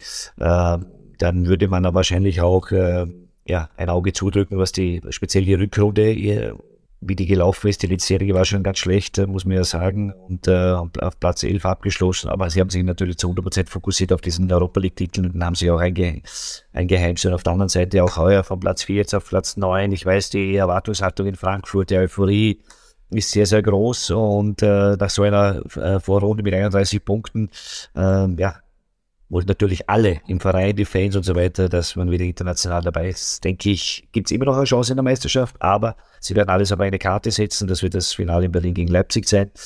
Und äh, ja, davon hängt natürlich auch viel ab. Merkst du, Benny, die, die Zahl 31 Punkte nach der Hinrunde, die hat er direkt im Kopf. Ne? Also, also Frankfurt ist schon immer noch ein besonderer Verein für dich. Da schaust du, da schaust du definitiv genauer hin, ja? Auf alle Fälle. Ich habe ich, ich, ich hab dann auch immer so in Halbsaisonen gerechnet. Äh, wir hatten meistens äh, jedes Mal 27. Äh, einmal haben wir mal in der Vorrunde nur 18 gehabt und dann haben wir in der Rückrunde wieder 27 geholt. Und die beste äh, Rückrunde, was immer geheißen hat in Frankfurt, die Rückrunden ist immer das gleiche. Haben wir letztes Jahr, also vorletztes Jahr 33 Punkte geholt. Das war ein absoluter Rekord, wo wir die 60 Punkte gemacht haben. Aber über 30 Punkte für Eintracht Frankfurt ist schon großartig. Und deswegen weiß ich die Punkteanzahlen, weil es mich natürlich auch äh, entsprechend interessiert. Ja, ich ich, ich habe tatsächlich auch nicht deswegen nachgefragt, dass du jetzt für uns bitte äh, den Oliver Glasner da äh, bewerten sollst, wie, wie das gelaufen ist. Das machen, das machen Alex und ich. Äh, aber was mich interessiert in dem Zusammenhang ist ein größeres Thema, was dadurch ja so ein bisschen aufgeploppt ist. Kannst du für mich, weil das viele nicht auf dem Schirm haben, mal kurz erklären, was für euch Trainer passiert in den ersten ein, zwei Stunden nach Abpfiff und gerade auch, bis du dann irgendwann als Trainer auf dieser Pressekonferenz sitzt? Ich würde das gerne mal so ein bisschen in den Zusammenhang setzen. Ich glaube, man muss natürlich absolut unterscheiden, äh, wie viele äh, Spiele schon ein Trainer am Buckel hat. Ähm, ich glaube schon, dass es sehr, sehr wichtig ist, dass man eine gewisse Erfahrung irgendwann mal hat. Äh, ich kann mich noch sehr gut erinnern an meine ersten Schritte als Trainer bei den Pressekonferenzen, auch vor dem Spiel bei den Interviews war ich noch nie so professionell, wie ich äh, das dann später auch äh, gelernt habe und äh, ja, habe einen Experten äh, Gott sei Dank dazu gewonnen mit dem Mario Luke, äh, der mich äh, auf das äh, ja, professionell immer vorbereitet hat und man kriegt dann irgendwann eine Erfahrung. Aber ich kann mich immer gut erinnern, nach den Spielen ist das Wichtigste, dass man mal kurz runterkommt. Äh, speziell jetzt auch in der deutschen Bundesliga ist dann schon nochmal was anderes, wenn man weiß, man geht dann raus, fünf bis sechs äh, Interviews äh, live bei, bei den TV-Stationen, dass man da auch gewisse Aussagen nach außen, dass das die gleichen sind dass einer von Äpfel redet und einer von Birnen. Äh, das ist, finde ich, nie gut, dass man da nach außen mal mit einer Aussage gemeinsam rausgeht. Wichtig ist auch immer das zu reflektieren, was ist passiert, was war das Ergebnis, äh, wie war die Leistung. Ich glaube, das ist immer das Wichtigste. Ähm, wo man darüber sprechen muss und nicht äh, den Spielfilm nochmal erzählen, weil das haben die Leute eh schon gesehen, sondern klare äh, Headlines setzen, wichtige Leistung und, und, und Ergebnis. Und das ist mir das Allerwichtigste. Das ist ein beinhalter Job als Trainer äh, nach dem Spiel. Emotionen einmal rausnehmen, sachlich versuchen zu antworten, selber sich runterzuholen, äh, wieder auf eine gute, gute Basis zu kommen und dann äh, geht es da, darum, um 45 Minuten einen Top-Job nach dem Spiel zu machen. Und es ist, manchmal, wenn man gewinnt, ist es einfach. Wenn man verliert, ist es unangenehm. Wenn man dreimal verliert, ist es sehr unangenehm. Wenn man viermal gewinnt, ist egal, was man sagt. Äh, äh, also ich, da kann man auch sagen, was man will und alle sagen, wie super und wie toll. Und wenn man dreimal verliert, äh, pickt man sich dann möglicherweise ein Wort heraus, einen halben Satz heraus, um irgendeine Headline zu schreiben. Und was auch natürlich sehr, sehr wichtig ist, dann auch immer wieder die Pressekonferenz nach dem Spiel. Das ist äh, harte Arbeit als Trainer, auch sehr, sehr wichtig für die Öffentlichkeit. Äh, man ist doch als Trainer ein Aushängeschild eines Vereines, deswegen ähm, finde ich, kann man das nicht so salopp äh, nebenbei machen, sondern das ist beinharte Arbeit. Wie ist denn dein Verhältnis äh, zu den Medien bislang gewesen als Trainer? Ist es, äh, also hat das Herz? Ist, ist, ist es tatsächlich eine, eine Arbeit, die sich auch, wie du es gerade beschreibst, beinhart anfühlt? Ähm, ist manchmal auch ähm, was Nettes dabei? Äh, Im besten Fall, wenn wir auch unseren Job interessant machen, kann es ja auch mal ein nettes Gespräch sein. Wie hast du das bislang empfunden? Weil wenn du mal eben so nebenbei sagst, fünf, sechs Interviews bei den unterschiedlichen TV-Sendern nach so einem Spiel, bei dem du ja gerade auf Anschlag 90 Minuten draußen gearbeitet hast, dann ist das ja schon ein Brett. Na, Beinhard habe ich jetzt nicht gemerkt, was die Journalisten betrifft, sondern Beinhard äh, meine ich damit, dass es einfach sehr professionell äh, dann auch ist, äh, dass man sich äh, ja sehr, sehr gut vorbereiten muss, auch auf, auf, auf, auf die Sachen, die gerade passiert sind. Ähm, da habe ich schon gesagt, für mich äh, ist immer die Sachlichkeit äh, der absolute Trumpf und ich weiß, nach Hause hin hört man gerne mal emotionale Dinge, ähm, aber das muss jeder für sich selber, selber ausmachen. Und äh, aber wie gesagt, äh, für mich äh, ist es einfach wahnsinnig wichtig, äh, diese, diese Professionalität, äh, Professionalität zu haben. Und das Wichtigste ist, jede Frage ist berechtigt. Es gibt keine Frage, die nicht berechtigt ist. Äh, die Journalisten können vielleicht einmal eine unangenehmere Frage stellen. Ähm, wie schon gesagt, wenn man dreimal verliert, sind die Fragen manchmal ein bisschen unangenehmer. Trotzdem hat man immer wieder die Chance, eine gute Antwort zu geben. Und das ist in meinem Kopf drin, so habe ich es auch gelernt. Und äh, ich glaube, da fährt man, fährt man dann mit Abstand am besten. Äh, der Journalist macht ja auch grundsätzlich nur seinen Job und äh, der Journalist fragt ja Fragen, was möglicherweise auch die, die Leute, die vielleicht vor dem Fernseher sitzen, äh, bei den, bei den TV-Interviews, beziehungsweise auch äh, die Leute, die dann anschließend online sehen oder Tageszeitungen lesen oder sonst irgendwas, die sind ja neugierig, dass sie, dass sie äh, etwas von einem Trainer bekommen. Deswegen gibt es ja die Fragen. Man hat immer wieder die Chance, dementsprechend auch zu antworten und seine Headlines äh, oder beziehungsweise seine Inhalte auch äh, dementsprechend zu, weiterzugeben. Ja, das war so ein bisschen auch der Hintergrund, warum ich dich gebeten habe, das nochmal zu skizzieren, weil bis man tatsächlich auf dieser Pressekonferenz sitzt, hat man gefühlt schon zehnmal das Gleiche erzählt. Ich sage immer, den Job möchte ich von euch auf keinen Fall machen nach dem, nach dem äh, Spiel, aber trotz alledem, das ist ja so ein bisschen, also für mich auch der Gedanke gewesen, okay, wie kam es, wie, wie, kam es dazu, bis Oliver Glasner dann da auch saß und dann wirklich auch mal aus der Haut gefahren ist? Ne? Also Verständnis haben, versuchen einzuordnen und so weiter und gleichzeitig, und deswegen fand ich es auch schön, was du gerade gesagt hast, finde ich es dann trotzdem schon auch wichtig, dass auch von der Coaching-Seite ein Verständnis dafür da ist, dass wir da in dem Moment auch nur unseren Job machen. Und das ist dann in, auch mal blöd für euch, aber es ist dann halt in dem Moment einfach unser Job. Und es ist halt schon, da können Alex und ich auch aus dem Nähkästchen plaudern, ohne irgendwelche Namen zu nennen. Es gibt halt Trainer in der Fußball-Bundesliga, da weißt du als Field-Reporter, Moderator, wenn der gerade verloren hat, dann wird das hart ausgedrückt, knochenharte Arbeit, weil selbst wenn du ganz harmlose Fragen stellst, gibt es die, die Möglichkeit, ja, wie, wie groß die Wahrscheinlichkeit auch immer ist, dass du richtig am Mikro angegangen wirst, obwohl du einfach nur normale Fragen gestellt hast. Und das war so der Zwiespalt in mir, als ich diese ganze Oliver Glasner-Thematik gesehen habe. Das ist, glaube ich, schon, darauf können wir uns, glaube ich, alle einigen, wichtig ist, dass jeder so ein bisschen auch ein Verständnis für den Job des anderen hat und äh, halt versucht, jeder fair mit dem anderen umzugehen. Ne? Also für mich äh, diskussionslos, äh, dass das äh, alles, was du gerade gesagt hast, äh, bin ich äh, zu 100 Prozent äh, dabei. Äh, jeder macht seinen Job. Äh, die Journalisten werden ihre Fragen stellen und sie müssen auch ihre Fragen stellen und wir haben immer, wie gesagt, die Chancen auch dementsprechend zu antworten. Deswegen habe ich dort schon vielleicht auch oder bin ich da ein bisschen anders geschult und gehe auch ganz anders zu den Interviews, weil Emotionalität kann in dem Moment ja unangenehm sein und ich glaube, wenn dir das drei, vier, fünf Mal passiert und du dich dann jedes Mal nachher entschuldigst, glaubt es sich dann irgendwann auch keiner mehr. Deswegen, glaube ich, muss man sich schon sehr, sehr gut überlegen, was man antwortet und wie man antwortet. Äh, wie gesagt, ich kann jetzt sehen, Oli nicht reinschauen. Ich glaube auch, dass er äh, vielleicht nicht im, im, besten Zustand dorthin gekommen ist mit der roten Karte, ein Spiel verloren und kommt die Serie, zehn Spiele und so weiter. Auf der anderen Seite ist man ins Pokalfinale wieder ein, äh, eingezogen. Deswegen äh, ist er da sicherlich nicht ganz bei ihm in der Mitte, glaube ich, dass, weil die Frage hm, war, finde ich, harmlos harmlos, die darf man stellen, die kann man stellen. Und äh, deswegen, ja, wie gesagt, ich, ich bin jetzt nicht da, um, um äh, darüber zu diskutieren, äh, was Oli jetzt richtig oder falsch gemacht hat. Das muss er selber ähm, äh, dann schlussendlich entscheiden. Ähm, aber es kann natürlich passieren, hat sich jetzt so nicht, nicht so gut angehört, aber man merkt auch, dass es in ihm möglicherweise auch brodelt.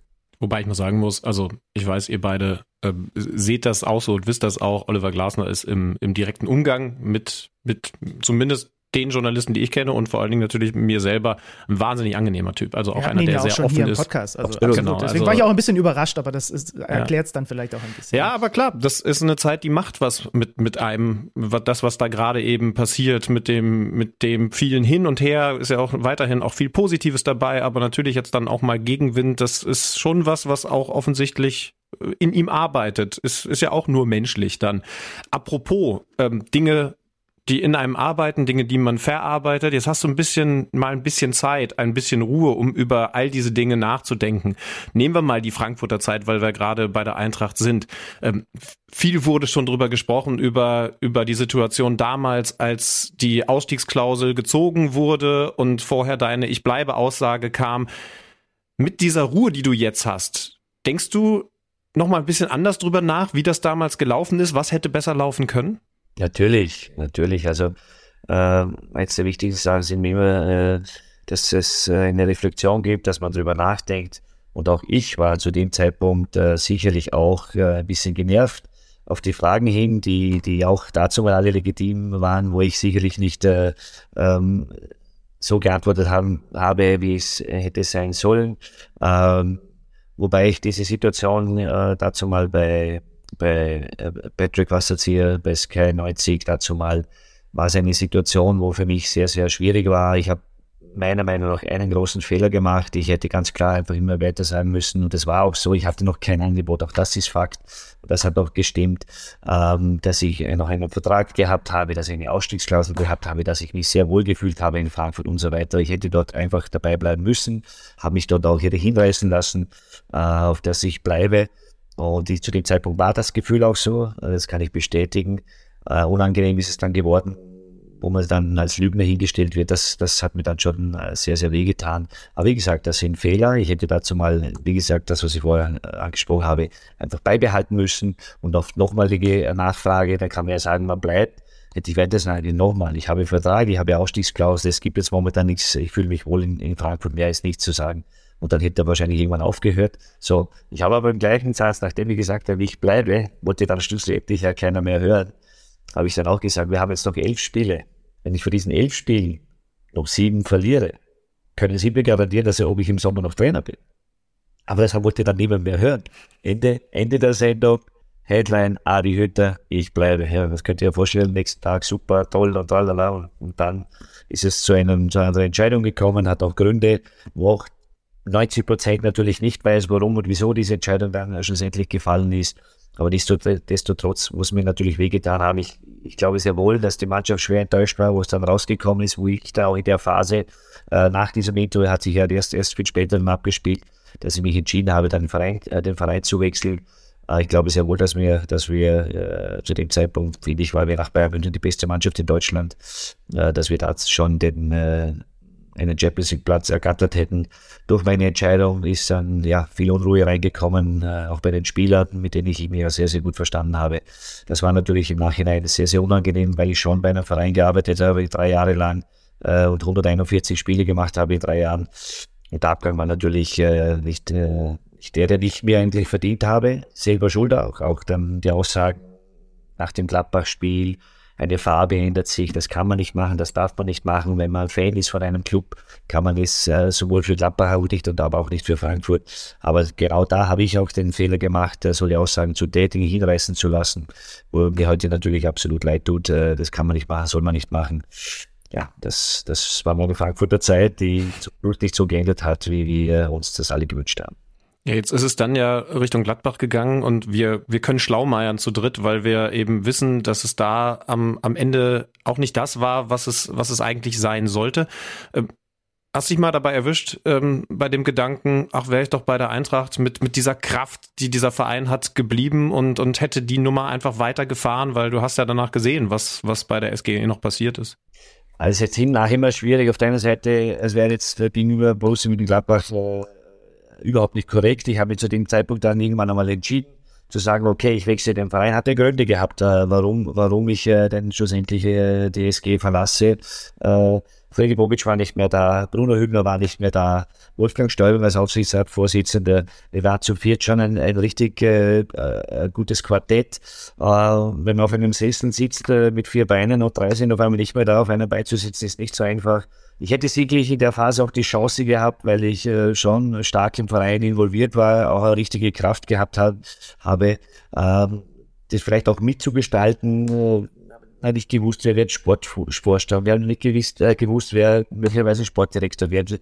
Wir haben nicht genau gewusst, äh, André Silva war unglaublich äh, gut in der Saison, hat 28 Tore geschossen, wird uns womöglich verlassen. Kostic hat auch immer wieder ähm, ähm, ja, gemeint, dass er vielleicht wechseln möchte, Kamada und so weiter. Deswegen kommen dann viele Themen zusammen und da muss man irgendwie eine Entscheidung treffen.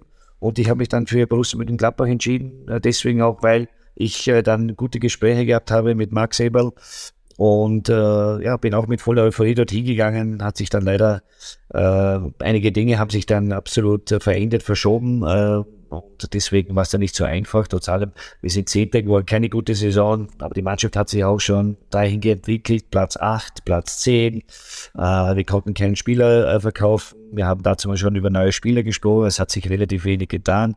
Ähm, warum und wieso, das ist, äh, ja, ist immer schwierig zu beantworten. War ich nicht immer involviert.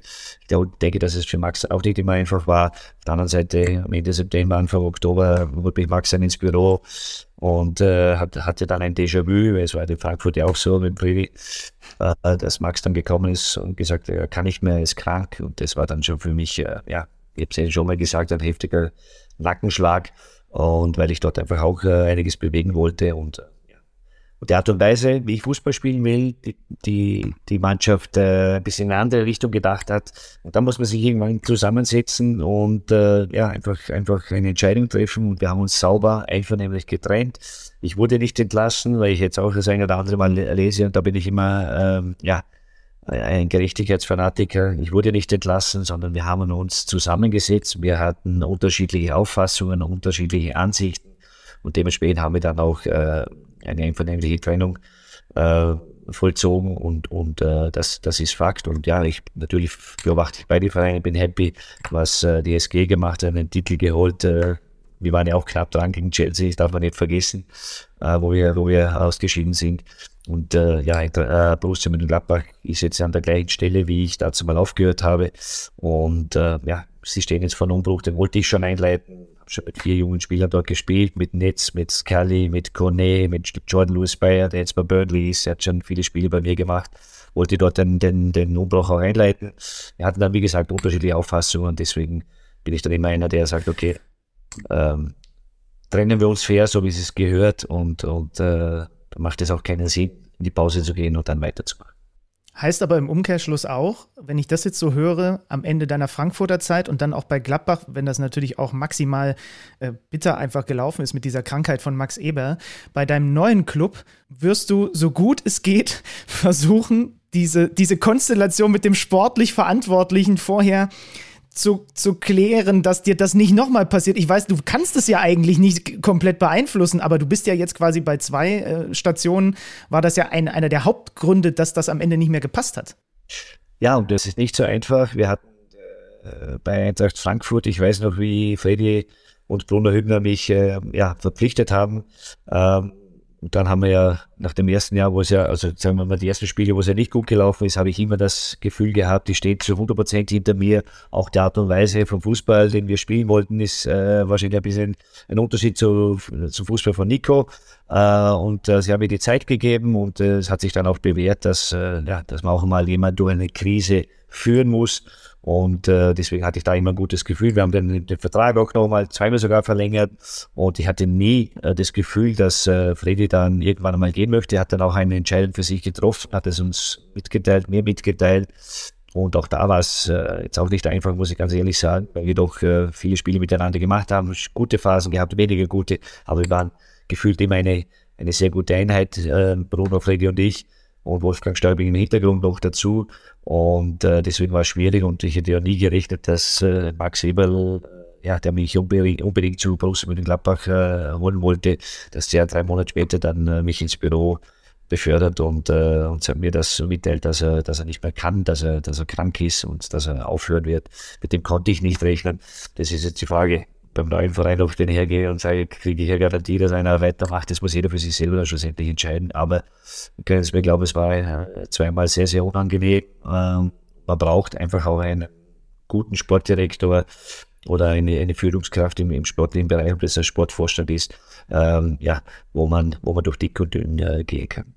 Ich würde die Gelegenheit gerne nutzen, um mal nachzuhaken bei einem der die Gladbacher Spieler, die Gladbacher Mannschaft logischerweise sehr, sehr gut kennt. Denn Benny und ich haben hier Woche für Woche bei Gladbach die gleichen Fragen. Ist diese Mannschaft nicht eigentlich besser? Das ist eine Mannschaft, die jetzt gerade versucht, unter Daniel Fark, dem neuen Trainer, Ballbesitz Fußball zu spielen. Und dann gibt es mal Spiele, in denen flammt da etwas auf. Dann gibt es aber auch Spiele, in denen sind wir selber überrascht, dass das so wenig funktioniert. Was fehlt dieser Mannschaft, um, um eben auch in der Tabelle weiter oben mitzuspielen? Ja, es wird äh, jedes Jahr äh, behauptet, äh, dass es eine Spitzenmannschaft ist. Sie hatten dann wirklich mal eine richtig gute Phase, die fußballerisch, äh, wenn sie wenn sie seinen Tag hat oder ihren Tag hat, was, was glaubst du, was ich sagen soll? Wir haben Bayern München im Pokal 5-0 aus dem Stadion geschossen mit einer überragenden Leistung. Ich glaube, drei Wochen später verlieren wir zu Hause gegen Freiburg 0-6, was zur Pause schon 0-6 steht. Ja. Kann man hergehen hat der Trainer Adi Hütter gegen, beim 5 gegen Bayern so einen überragenden Job gemacht und ein paar, drei Wochen später ganz schlecht. Nein, ähm, es ist einfach die Mannschaft, die sehr launisch ist, die manchmal auch äh, Probleme hat, mit Widerstand, äh, mit Widerständen zu kämpfen. Auch äh, wenn ich Daniel Farkes, äh, Farkes aus, äh, was seine Aussagen höre, dann kommt es auch immer wieder dorthin, dass halt äh, immer wieder mal in speziellen Auswärtsspielen wenn es halt einmal hart auf hart geht, dass äh, die Jungs dann teilweise den Kampf nicht so annehmen können, weil sie halt immer wieder versuchen, fußballische Lösungen zu haben. Der Fußball hat sich aber auch äh, verändert. Äh, es geht halt auch immer wieder um die Laufbereitschaft, es geht um Zweikämpfe, die muss ich annehmen, ich muss ein Spiel annehmen. Fußballische Qualität ist auf alle Fälle da, aber jetzt äh, nach Platz 8, nach Platz 10, möglicherweise jetzt wieder Platz 10. Sie haben jetzt 39 Punkte, wir haben äh, mit 45 beendet, äh, haben noch Dortmund auswärts, äh, Leverkusen auswärts. Und wenn sie halt auch wieder nicht 45 Punkte oder um, um den Dreh herum äh, erreichen, ist eigentlich wieder eine schlechte Saison. Und da muss man sich natürlich dann schon irgendwann einmal hinterfragen, ob, ob, ob der Kader in der Form äh, so gut zusammengestellt ist, um zu sagen, das ist eine Spitzenmannschaft. Ich weiß es nicht. Jetzt blicken wir nochmal in die persönliche Zukunft. Das nächste Ziel ist ja klar kommuniziert. Äh, wenn möglich, Premier League. Warum würde der englische Fußball gut zu Adi Hütter und seinem Fußball passen? Wie ich äh, Trainer in Österreich war, war mein Ziel, äh, irgendwann einmal ins Ausland zu gehen. Ich bin dann in die Schweiz gegangen und dann gab es die Möglichkeit, weil es immer mein Ziel war, in die deutsche Bundesliga zu kommen. Äh, nach dem dritten Jahr in Bern ist es mir dann gelungen, in die deutsche Bundesliga zu kommen, war jetzt vier Jahre dort. Und wie gesagt, äh, man, man hat immer Träume und Ziele und deswegen habe ich auch immer hohe Ziele gehabt und sage, ja, Premier League wäre natürlich äh, äh, absolut interessant, weil, ja, ich sage trotz allem, wahrscheinlich ist es die beste Liga, wobei ich sage, in Deutschland ist es trotzdem super. Italien hat sich, kommt schon langsam wieder, Spanien ist gut, Frankreich finde ich auch äh, absolut in Ordnung. Äh, man darf, ich, es heißt jetzt nicht, dass ich nach, äh, nur nach England möchte. Ich verfolge ja die deutsche Bundesliga nicht umsonst.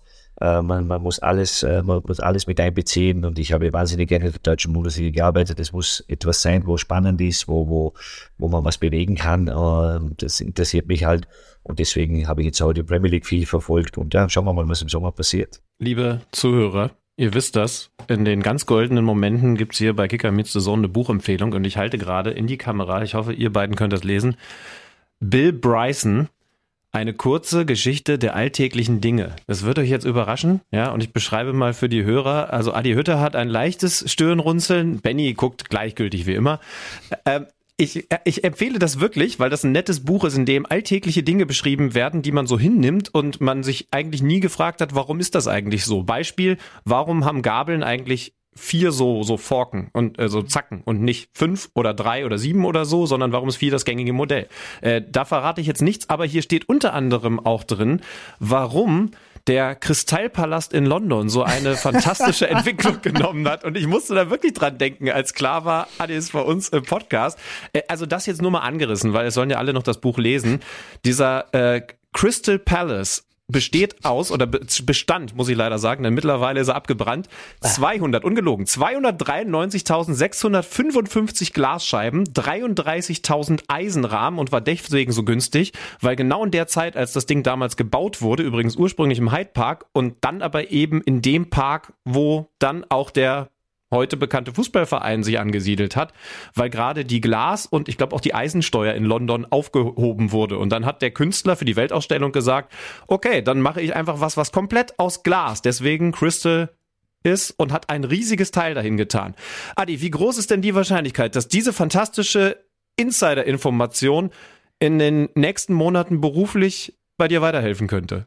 Zuerst habe ich, glaube es waren nur 32.000 Rahmen, aber da hast du äh,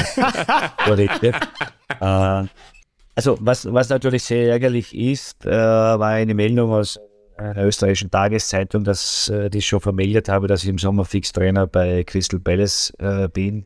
Habe mich natürlich maß, maßlos enttäuscht, weil es einfach nicht stimmt. Äh, ich hatte noch gar keine Gespräche mit Crystal Palace bis zu dem Zeitpunkt. Und äh, man kann nicht einfach schreiben, der wird fix äh, Trainer im Sommer. Und wenn man nicht mal auch Gespräche geführt hat, äh, das ist ein No-Go.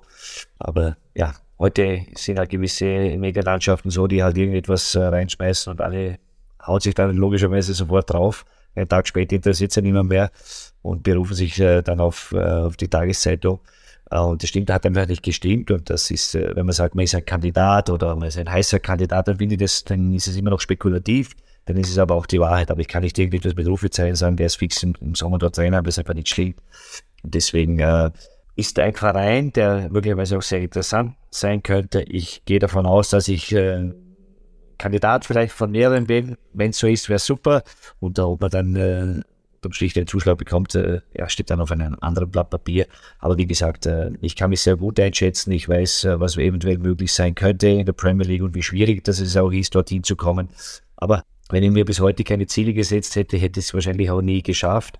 Ob es dann schlussendlich äh, kommt, steht auf einem anderen Blatt Papier, wie vorher schon gesagt. Aber wie gesagt, ich, ich glaube, als Trainer muss äh, für alles offen sein.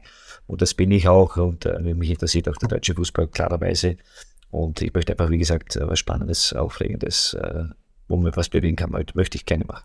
Ich kenne Frankfurter Fans, die sagen, wie auch immer sich das jetzt entwickelt, äh, wir würden ihn zurücknehmen. Aber auch das steht noch auf, äh, wo ich das Buch hier gerade noch in der Hand habe, auf einer Seite weiter hinten ich, irgendwo im Ich wollte gerade sagen, das Einzige, was wir fix vermelden können nach diesem Podcast, ist, dass Alexander Schlüter offensichtlich doch Bücher liest. Ich hätte es ja nicht für möglich gehalten, aber es scheint tatsächlich so zu sein. Und Adi Hütter war live dabei und kann es bestätigen.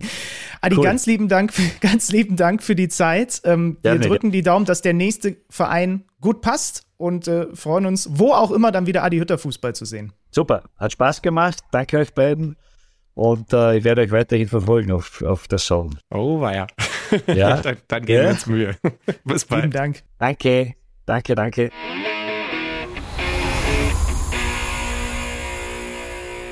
Zwei Spiele haben wir noch nicht erwähnt, die an dem vergangenen Wochenende stattgefunden haben. Einmal ist es nun Derby oder ist es keins? Leverkusen gegen Köln auf jeden Fall. Ähm, der erste FC Köln, der ja ein bisschen sauer war, dass das Spiel schon am Freitagabend stattgefunden hat, vor allem auch wie es dazu vom Ablauf her gekommen ist. Es hat aber zumindest ihnen insofern nicht geschadet, als dass sie Bayern 04 Leverkusen vor deren wichtiger Europa League Woche mit 2 zu 1 besiegen, weil Davy Selke einen Doppelpack schnürt. Per Kopf und dann noch einmal nach einem tollen Tiefenlauf von Thielmann und einer Flanke von der rechten Seite äh, mit einer schönen Direktabnahme vor Tapsoba sich durchsetzt.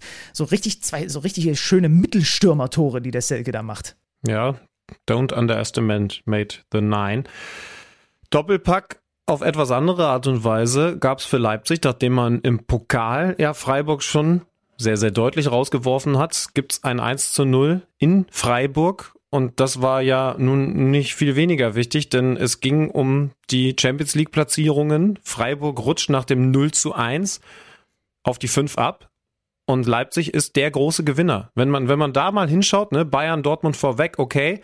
Aber ansonsten haben da viele, viele gucken lassen. Union haben wir gesagt gegen Bochum, Freiburg verliert, Leverkusen verliert, Wolfsburg verliert, Mainz verliert, Frankfurt Alle, ja. verliert. Also es ist schon, es ist schon krass, dass Leipzig jetzt wieder dahin rutscht, wo man sie ja eigentlich erwartet, nämlich mindestens mal als dritte Kraft. Aber es ist ja auch noch ein bisschen was zu spielen. Also, ähm, ja, es, äh, es ist ein Statement, was, was Leipzig jetzt in den letzten Tagen abliefert und irgendwie so eine gewisse Einordnung, was ihr jetzt davon haltet, dass, dass es jetzt doch wieder ein bisschen unrealistischer geworden ist, dass sowohl Union mit dem eigenen Charme der Eisernen und Freiburg mit diesem Breisgauer Charme zusammen in der Champions League auflaufen werden im kommenden Jahr. Das, äh, das könnt ihr euch selber überlegen.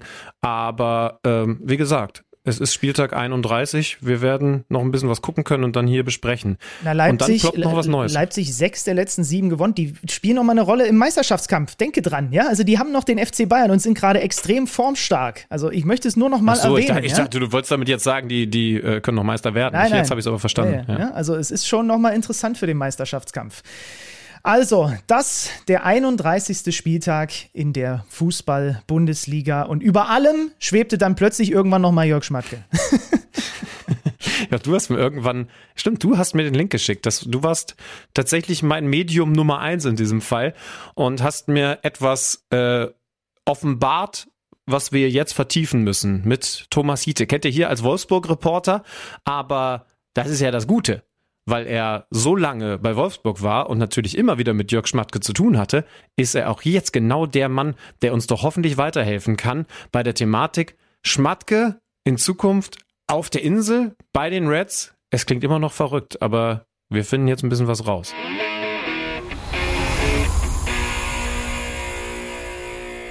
Also ich kann mir ja vieles ausmalen, ne? Und ich habe mir auch schon ausgemalt, worüber könnte man zum Beispiel mit Thomas Hiete noch außerhalb des VfL Wolfsburg so sprechen, einfach weil es ein angenehmer Geselle ist. Aber dass ich mal mit Thomas Hiete oder dass wir mal mit Thomas Hiete über Jörg Schmatke und den, er, äh, den, ersten, den ersten FC, genau, den FC Liverpool reden würden, das hat sich tatsächlich bislang meiner Fantasie entzogen. Hallo Thomas, willkommen bei Kicker Meets the Zone. Hallo ihr beiden und schön, dass ich in Bezug auf Jörg Schmatke da mal wieder bei euch sein darf. Hätte ich auch nicht gedacht, dass ich über ihn so schnell wieder reden muss nach seinem Abschied Ende Januar vom VfL Wolfsburg, ehrlich zu sein. Muss oder darfst, je nachdem, wie man es halt interpretiert. Will. Ja, will, genau.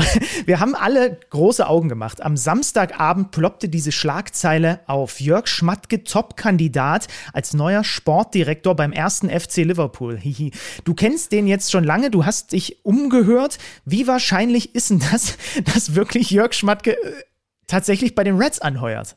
Also ich, ich habe ja im, im Januar in Portugal im, in seinem letzten Trainingslager mit dem VfL noch ein großes Interview mit ihm geführt und habe natürlich auch gefragt, äh, was ist wenn und wie sieht es aus? Und er hat schon klar gesagt, er will jetzt äh, was anderes noch machen in seinem Leben und es ist eigentlich unwahrscheinlich, dass er nochmal noch mal etwas macht, hat sich aber dieses Hintertürchen schon immer offen gehalten, dass er nie weiß, was in drei Monaten ist und das mit seiner Frau, vielleicht jagt sie ihn raus.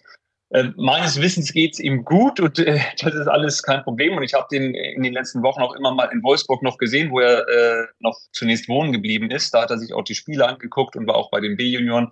Ähm, ich, ich glaube, also ein Club in der Bundesliga wäre jetzt auf gar keinen Fall in Frage gekommen für ihn. Äh, der FC Liverpool spielt nun nicht in der Bundesliga und ist nochmal eine ganz andere Hausnummer. Und äh, so wie ich das vernommen habe, ähm, macht er sich schon große Gedanken, ob er das in seinem Leben jetzt nochmal machen möchte. Und er ist 59. Im, Grunde genommen ist er jetzt äh, ja schon auch noch in dem Alter, wo er durchaus noch arbeiten kann. Aber diese Chance, Liverpool hat nichts mit seinem Abschied in Wolfsburg zu tun. Das ist schon zeitversetzt passiert. Oder glaubst du, dass das einen Zusammenhang haben könnte? Nein, überhaupt gar keinen Zusammenhang. Aber ähm, und, und jetzt die führen Gespräche, das ist das ist äh, gesichert. Und jetzt wird man gucken müssen, wie sich das ähm, in, in welche Rolle das fließt, ob er da jetzt tatsächlich der Sportdirektor wird, ob er eher so eine beratende Funktion einnimmt äh, ähm, bei einer äh, ganz wichtigen, vor einer ganz wichtigen Transferperiode des FC Liverpool, weil da, da steht ein Umbruch bevor. Und das hat Jörg Schmatke in, in all seinen Jahren in Deutschland unter Beweis gestellt. So, so, so ein Gefühl für Kader, für Spielertypen, wie passt etwas zusammen. Das hat er total und das äh, wird jetzt, glaube ich, gerade in Liverpool benötigt. Und äh, deswegen ist es sowohl für Liverpool, was ich spannend finde, dass die über diesen Tellerrand hinausgucken. Aber wenn Jürgen Klopp da der Trainer ist, äh, hat er natürlich automatisch den Blick nach Deutschland und, und auf, auf diesen Markt und weiß, wer sowas kann. Und für Jörg Schmatke äh, sage ich, das ist dann also für so eine Aufgabe, äh, auf welchen Zeitraum auch immer das dann beschränkt ist, ob nur auf diese, diese Transferperiode jetzt oder äh, noch länger, ähm, das ist auf jeden Fall eine Aufgabe, die ihn, glaube ich, total reizen würde und äh, ganz, ganz spannend klingt für jemanden, der äh, sich eigentlich noch gut fühlt, wenngleich er jetzt eine andere Lebensplanung erstmal hatte. Wie ist der Connect zu Jürgen Klopp? Also gibt es eine Bromance Klopp-Schmatke, von der ich einfach bislang noch nichts wusste? Ich glaube, das ist vor allen Dingen einfach nur das ewige sich treffen, sehen, kennenlernen, miteinander reden aus, aus all den Jahren gemeinsamer Zeit in, in Bundesliga und im Fußballbusiness. Ähm, zusammengearbeitet haben sie nicht, aber die werden sich zigfach über die, die Wege gelaufen sein und sind vom Typus her ja durchaus ähnlich. Ähm, ob äh, äh das dann ähm, in einer ganz innigen Zusammenarbeit münden würde, aber ich, ich, ich glaube schon, dass die beiden vom Typus her sehr gut zusammenpassen würden. Und auch dann wäre ja die Konstellation zu sehen, äh, sieht, sehen sie sich äh, jeden Tag oder ist es etwas aus, aus größerer Distanz, wo dann äh, Jörg Schmattges Rat immer wieder gefragt ist und sein Netzwerk. Ähm, ich finde, das wäre eine ganz spannende Konstellation, die beiden zusammen auf irgendeine Art und Weise zu erleben. Ich glaube, die, die, die Lachen sind sich gar nicht so unähnlich. Dieses, dieses, dieses ja durchaus laute, offene Lachen. Der Unterschied ist, bei Jürgen Klopp hört man es sehr, sehr viel häufiger als bei Jörg Schmatke. Das kann sich aber natürlich ändern, wenn das wirklich passieren sollte mit dem FC Liverpool und Jörg Schmatke und wenn das dann wirklich erfolgreich ab, laufen sollte. Wie gut passt er denn da tatsächlich hin zu diesem Glamour-Club, zu dieser, in, in diese Glamour-Liga, als jemand, der ja durchaus eher so was niedersächsisch Raues hatte in den letzten Jahren? Ja gut, er, hat im Grunde genommen ja nie bei, bei den, den, den großen Clubs gearbeitet, sondern immer bei denen schon auch äh, gerade Wolfsburg jetzt mit, mit Malocher-Mentalität. da würde ich Liverpool trotz all der Erfolge und des Clubs schon auch erstmal die Basis ist da schon das, das Malochen und das ist ja auch Jürgen mhm. Klopps ähm, Ding. Und das ganz Entscheidende ist, er hat überall, egal wo er nun war, ähm, Erfolg gebracht. Und ich glaube, das ist der ganz entscheidende Faktor. Ähm, wenn Jörg Schmatke etwas in die Hand genommen hat, dann hat er das auch mit hundertprozentigem Einsatz und hundertprozentiger Identifikation gemacht, losgelöst vom Standort. Da hat er sowohl den, den ersten FC Köln äh, äh erlebt, der dem, dem FC Liverpool wahrscheinlich noch am, am nächsten kommt von seinen Clubs, die er hatte, aber dann auch genau den Gegensatz in, in, in äh, VfL Wolfsburg, wo ein, ein, großer Eigner dahinter steht, wo er jetzt da diverse ähm, ähm, Besitzer in, in Liverpool hat. Also ich glaube schon, dass das zueinander passen kann, ähm, dass Jörg Schmatke da auch, auch in der Premier League seine, seine Spuren hinterlassen könnte. Ich freue mich auf jeden Fall auf, auf diese Fotos, die wir von Jürgen Klopp und wer war damals dabei, Campino und Johannes B. Kerner gesehen haben, wenn da jetzt auch im, mindestens mal im Hintergrund noch ein Jörg Schmatke auftaucht, wenn es den nächsten Champions League Titel oder so gibt. Ich muss mich auch noch ein bisschen dran gewöhnen an die Vorstellung, aber offensichtlich ist sie realistischer, als man das vor einigen Tagen noch gedacht hätte. Thomas? Das ist doch, der, das ist doch Campino, Campino scheint doch der Schlüssel schlechthin zu sein, als Jörg Schmatke, gebürtiger Düsseldorfer, auch ja. noch in Düsseldorf äh, beheimatet äh, hier und da mit Campino. Das, das wird, glaube ich, das ist das Geheimnis, das du gerade gelüftet hast, wie diese Verbindung jetzt zustande gekommen ist. Habe ich es hab aus Versehen noch gelöst. Ja. ja, super. Fühlt sich noch besser an, dass wir mit dir gesprochen haben, Thomas. Sehr, sehr gerne. Ganz liebe Grüße. Äh, äh, vielleicht hört Campino auch zu. Gut gemacht, Jung. Tschüss. Danke, Thomas. ciao, ciao.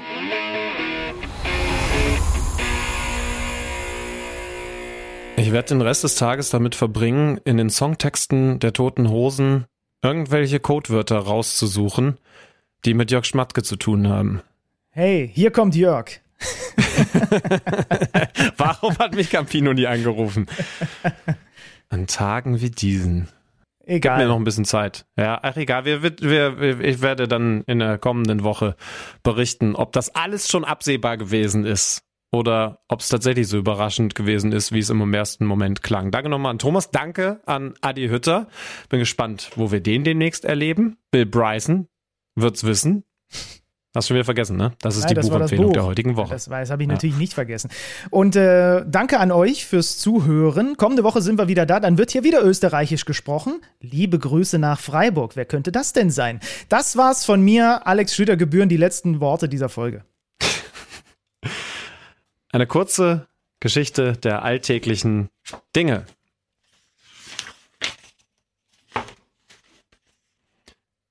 Einige Zeit nach unserem Einzug in ein ehemaliges Pfarrhaus der anglikanischen Kirche mitten auf dem Land in der Grafschaft Norfolk musste ich auf den Dachboden, um zu erkunden, woher es langsam und unerklärlich tröpfelte. Eine spannendere Einleitung habe ich noch nie gehört. Viel Spaß beim Lesen. Tschüss. Kicker meets the Zone, der Fußball-Podcast, präsentiert von Tipico Sportwetten mit Alex Schlüter und Benny Zander.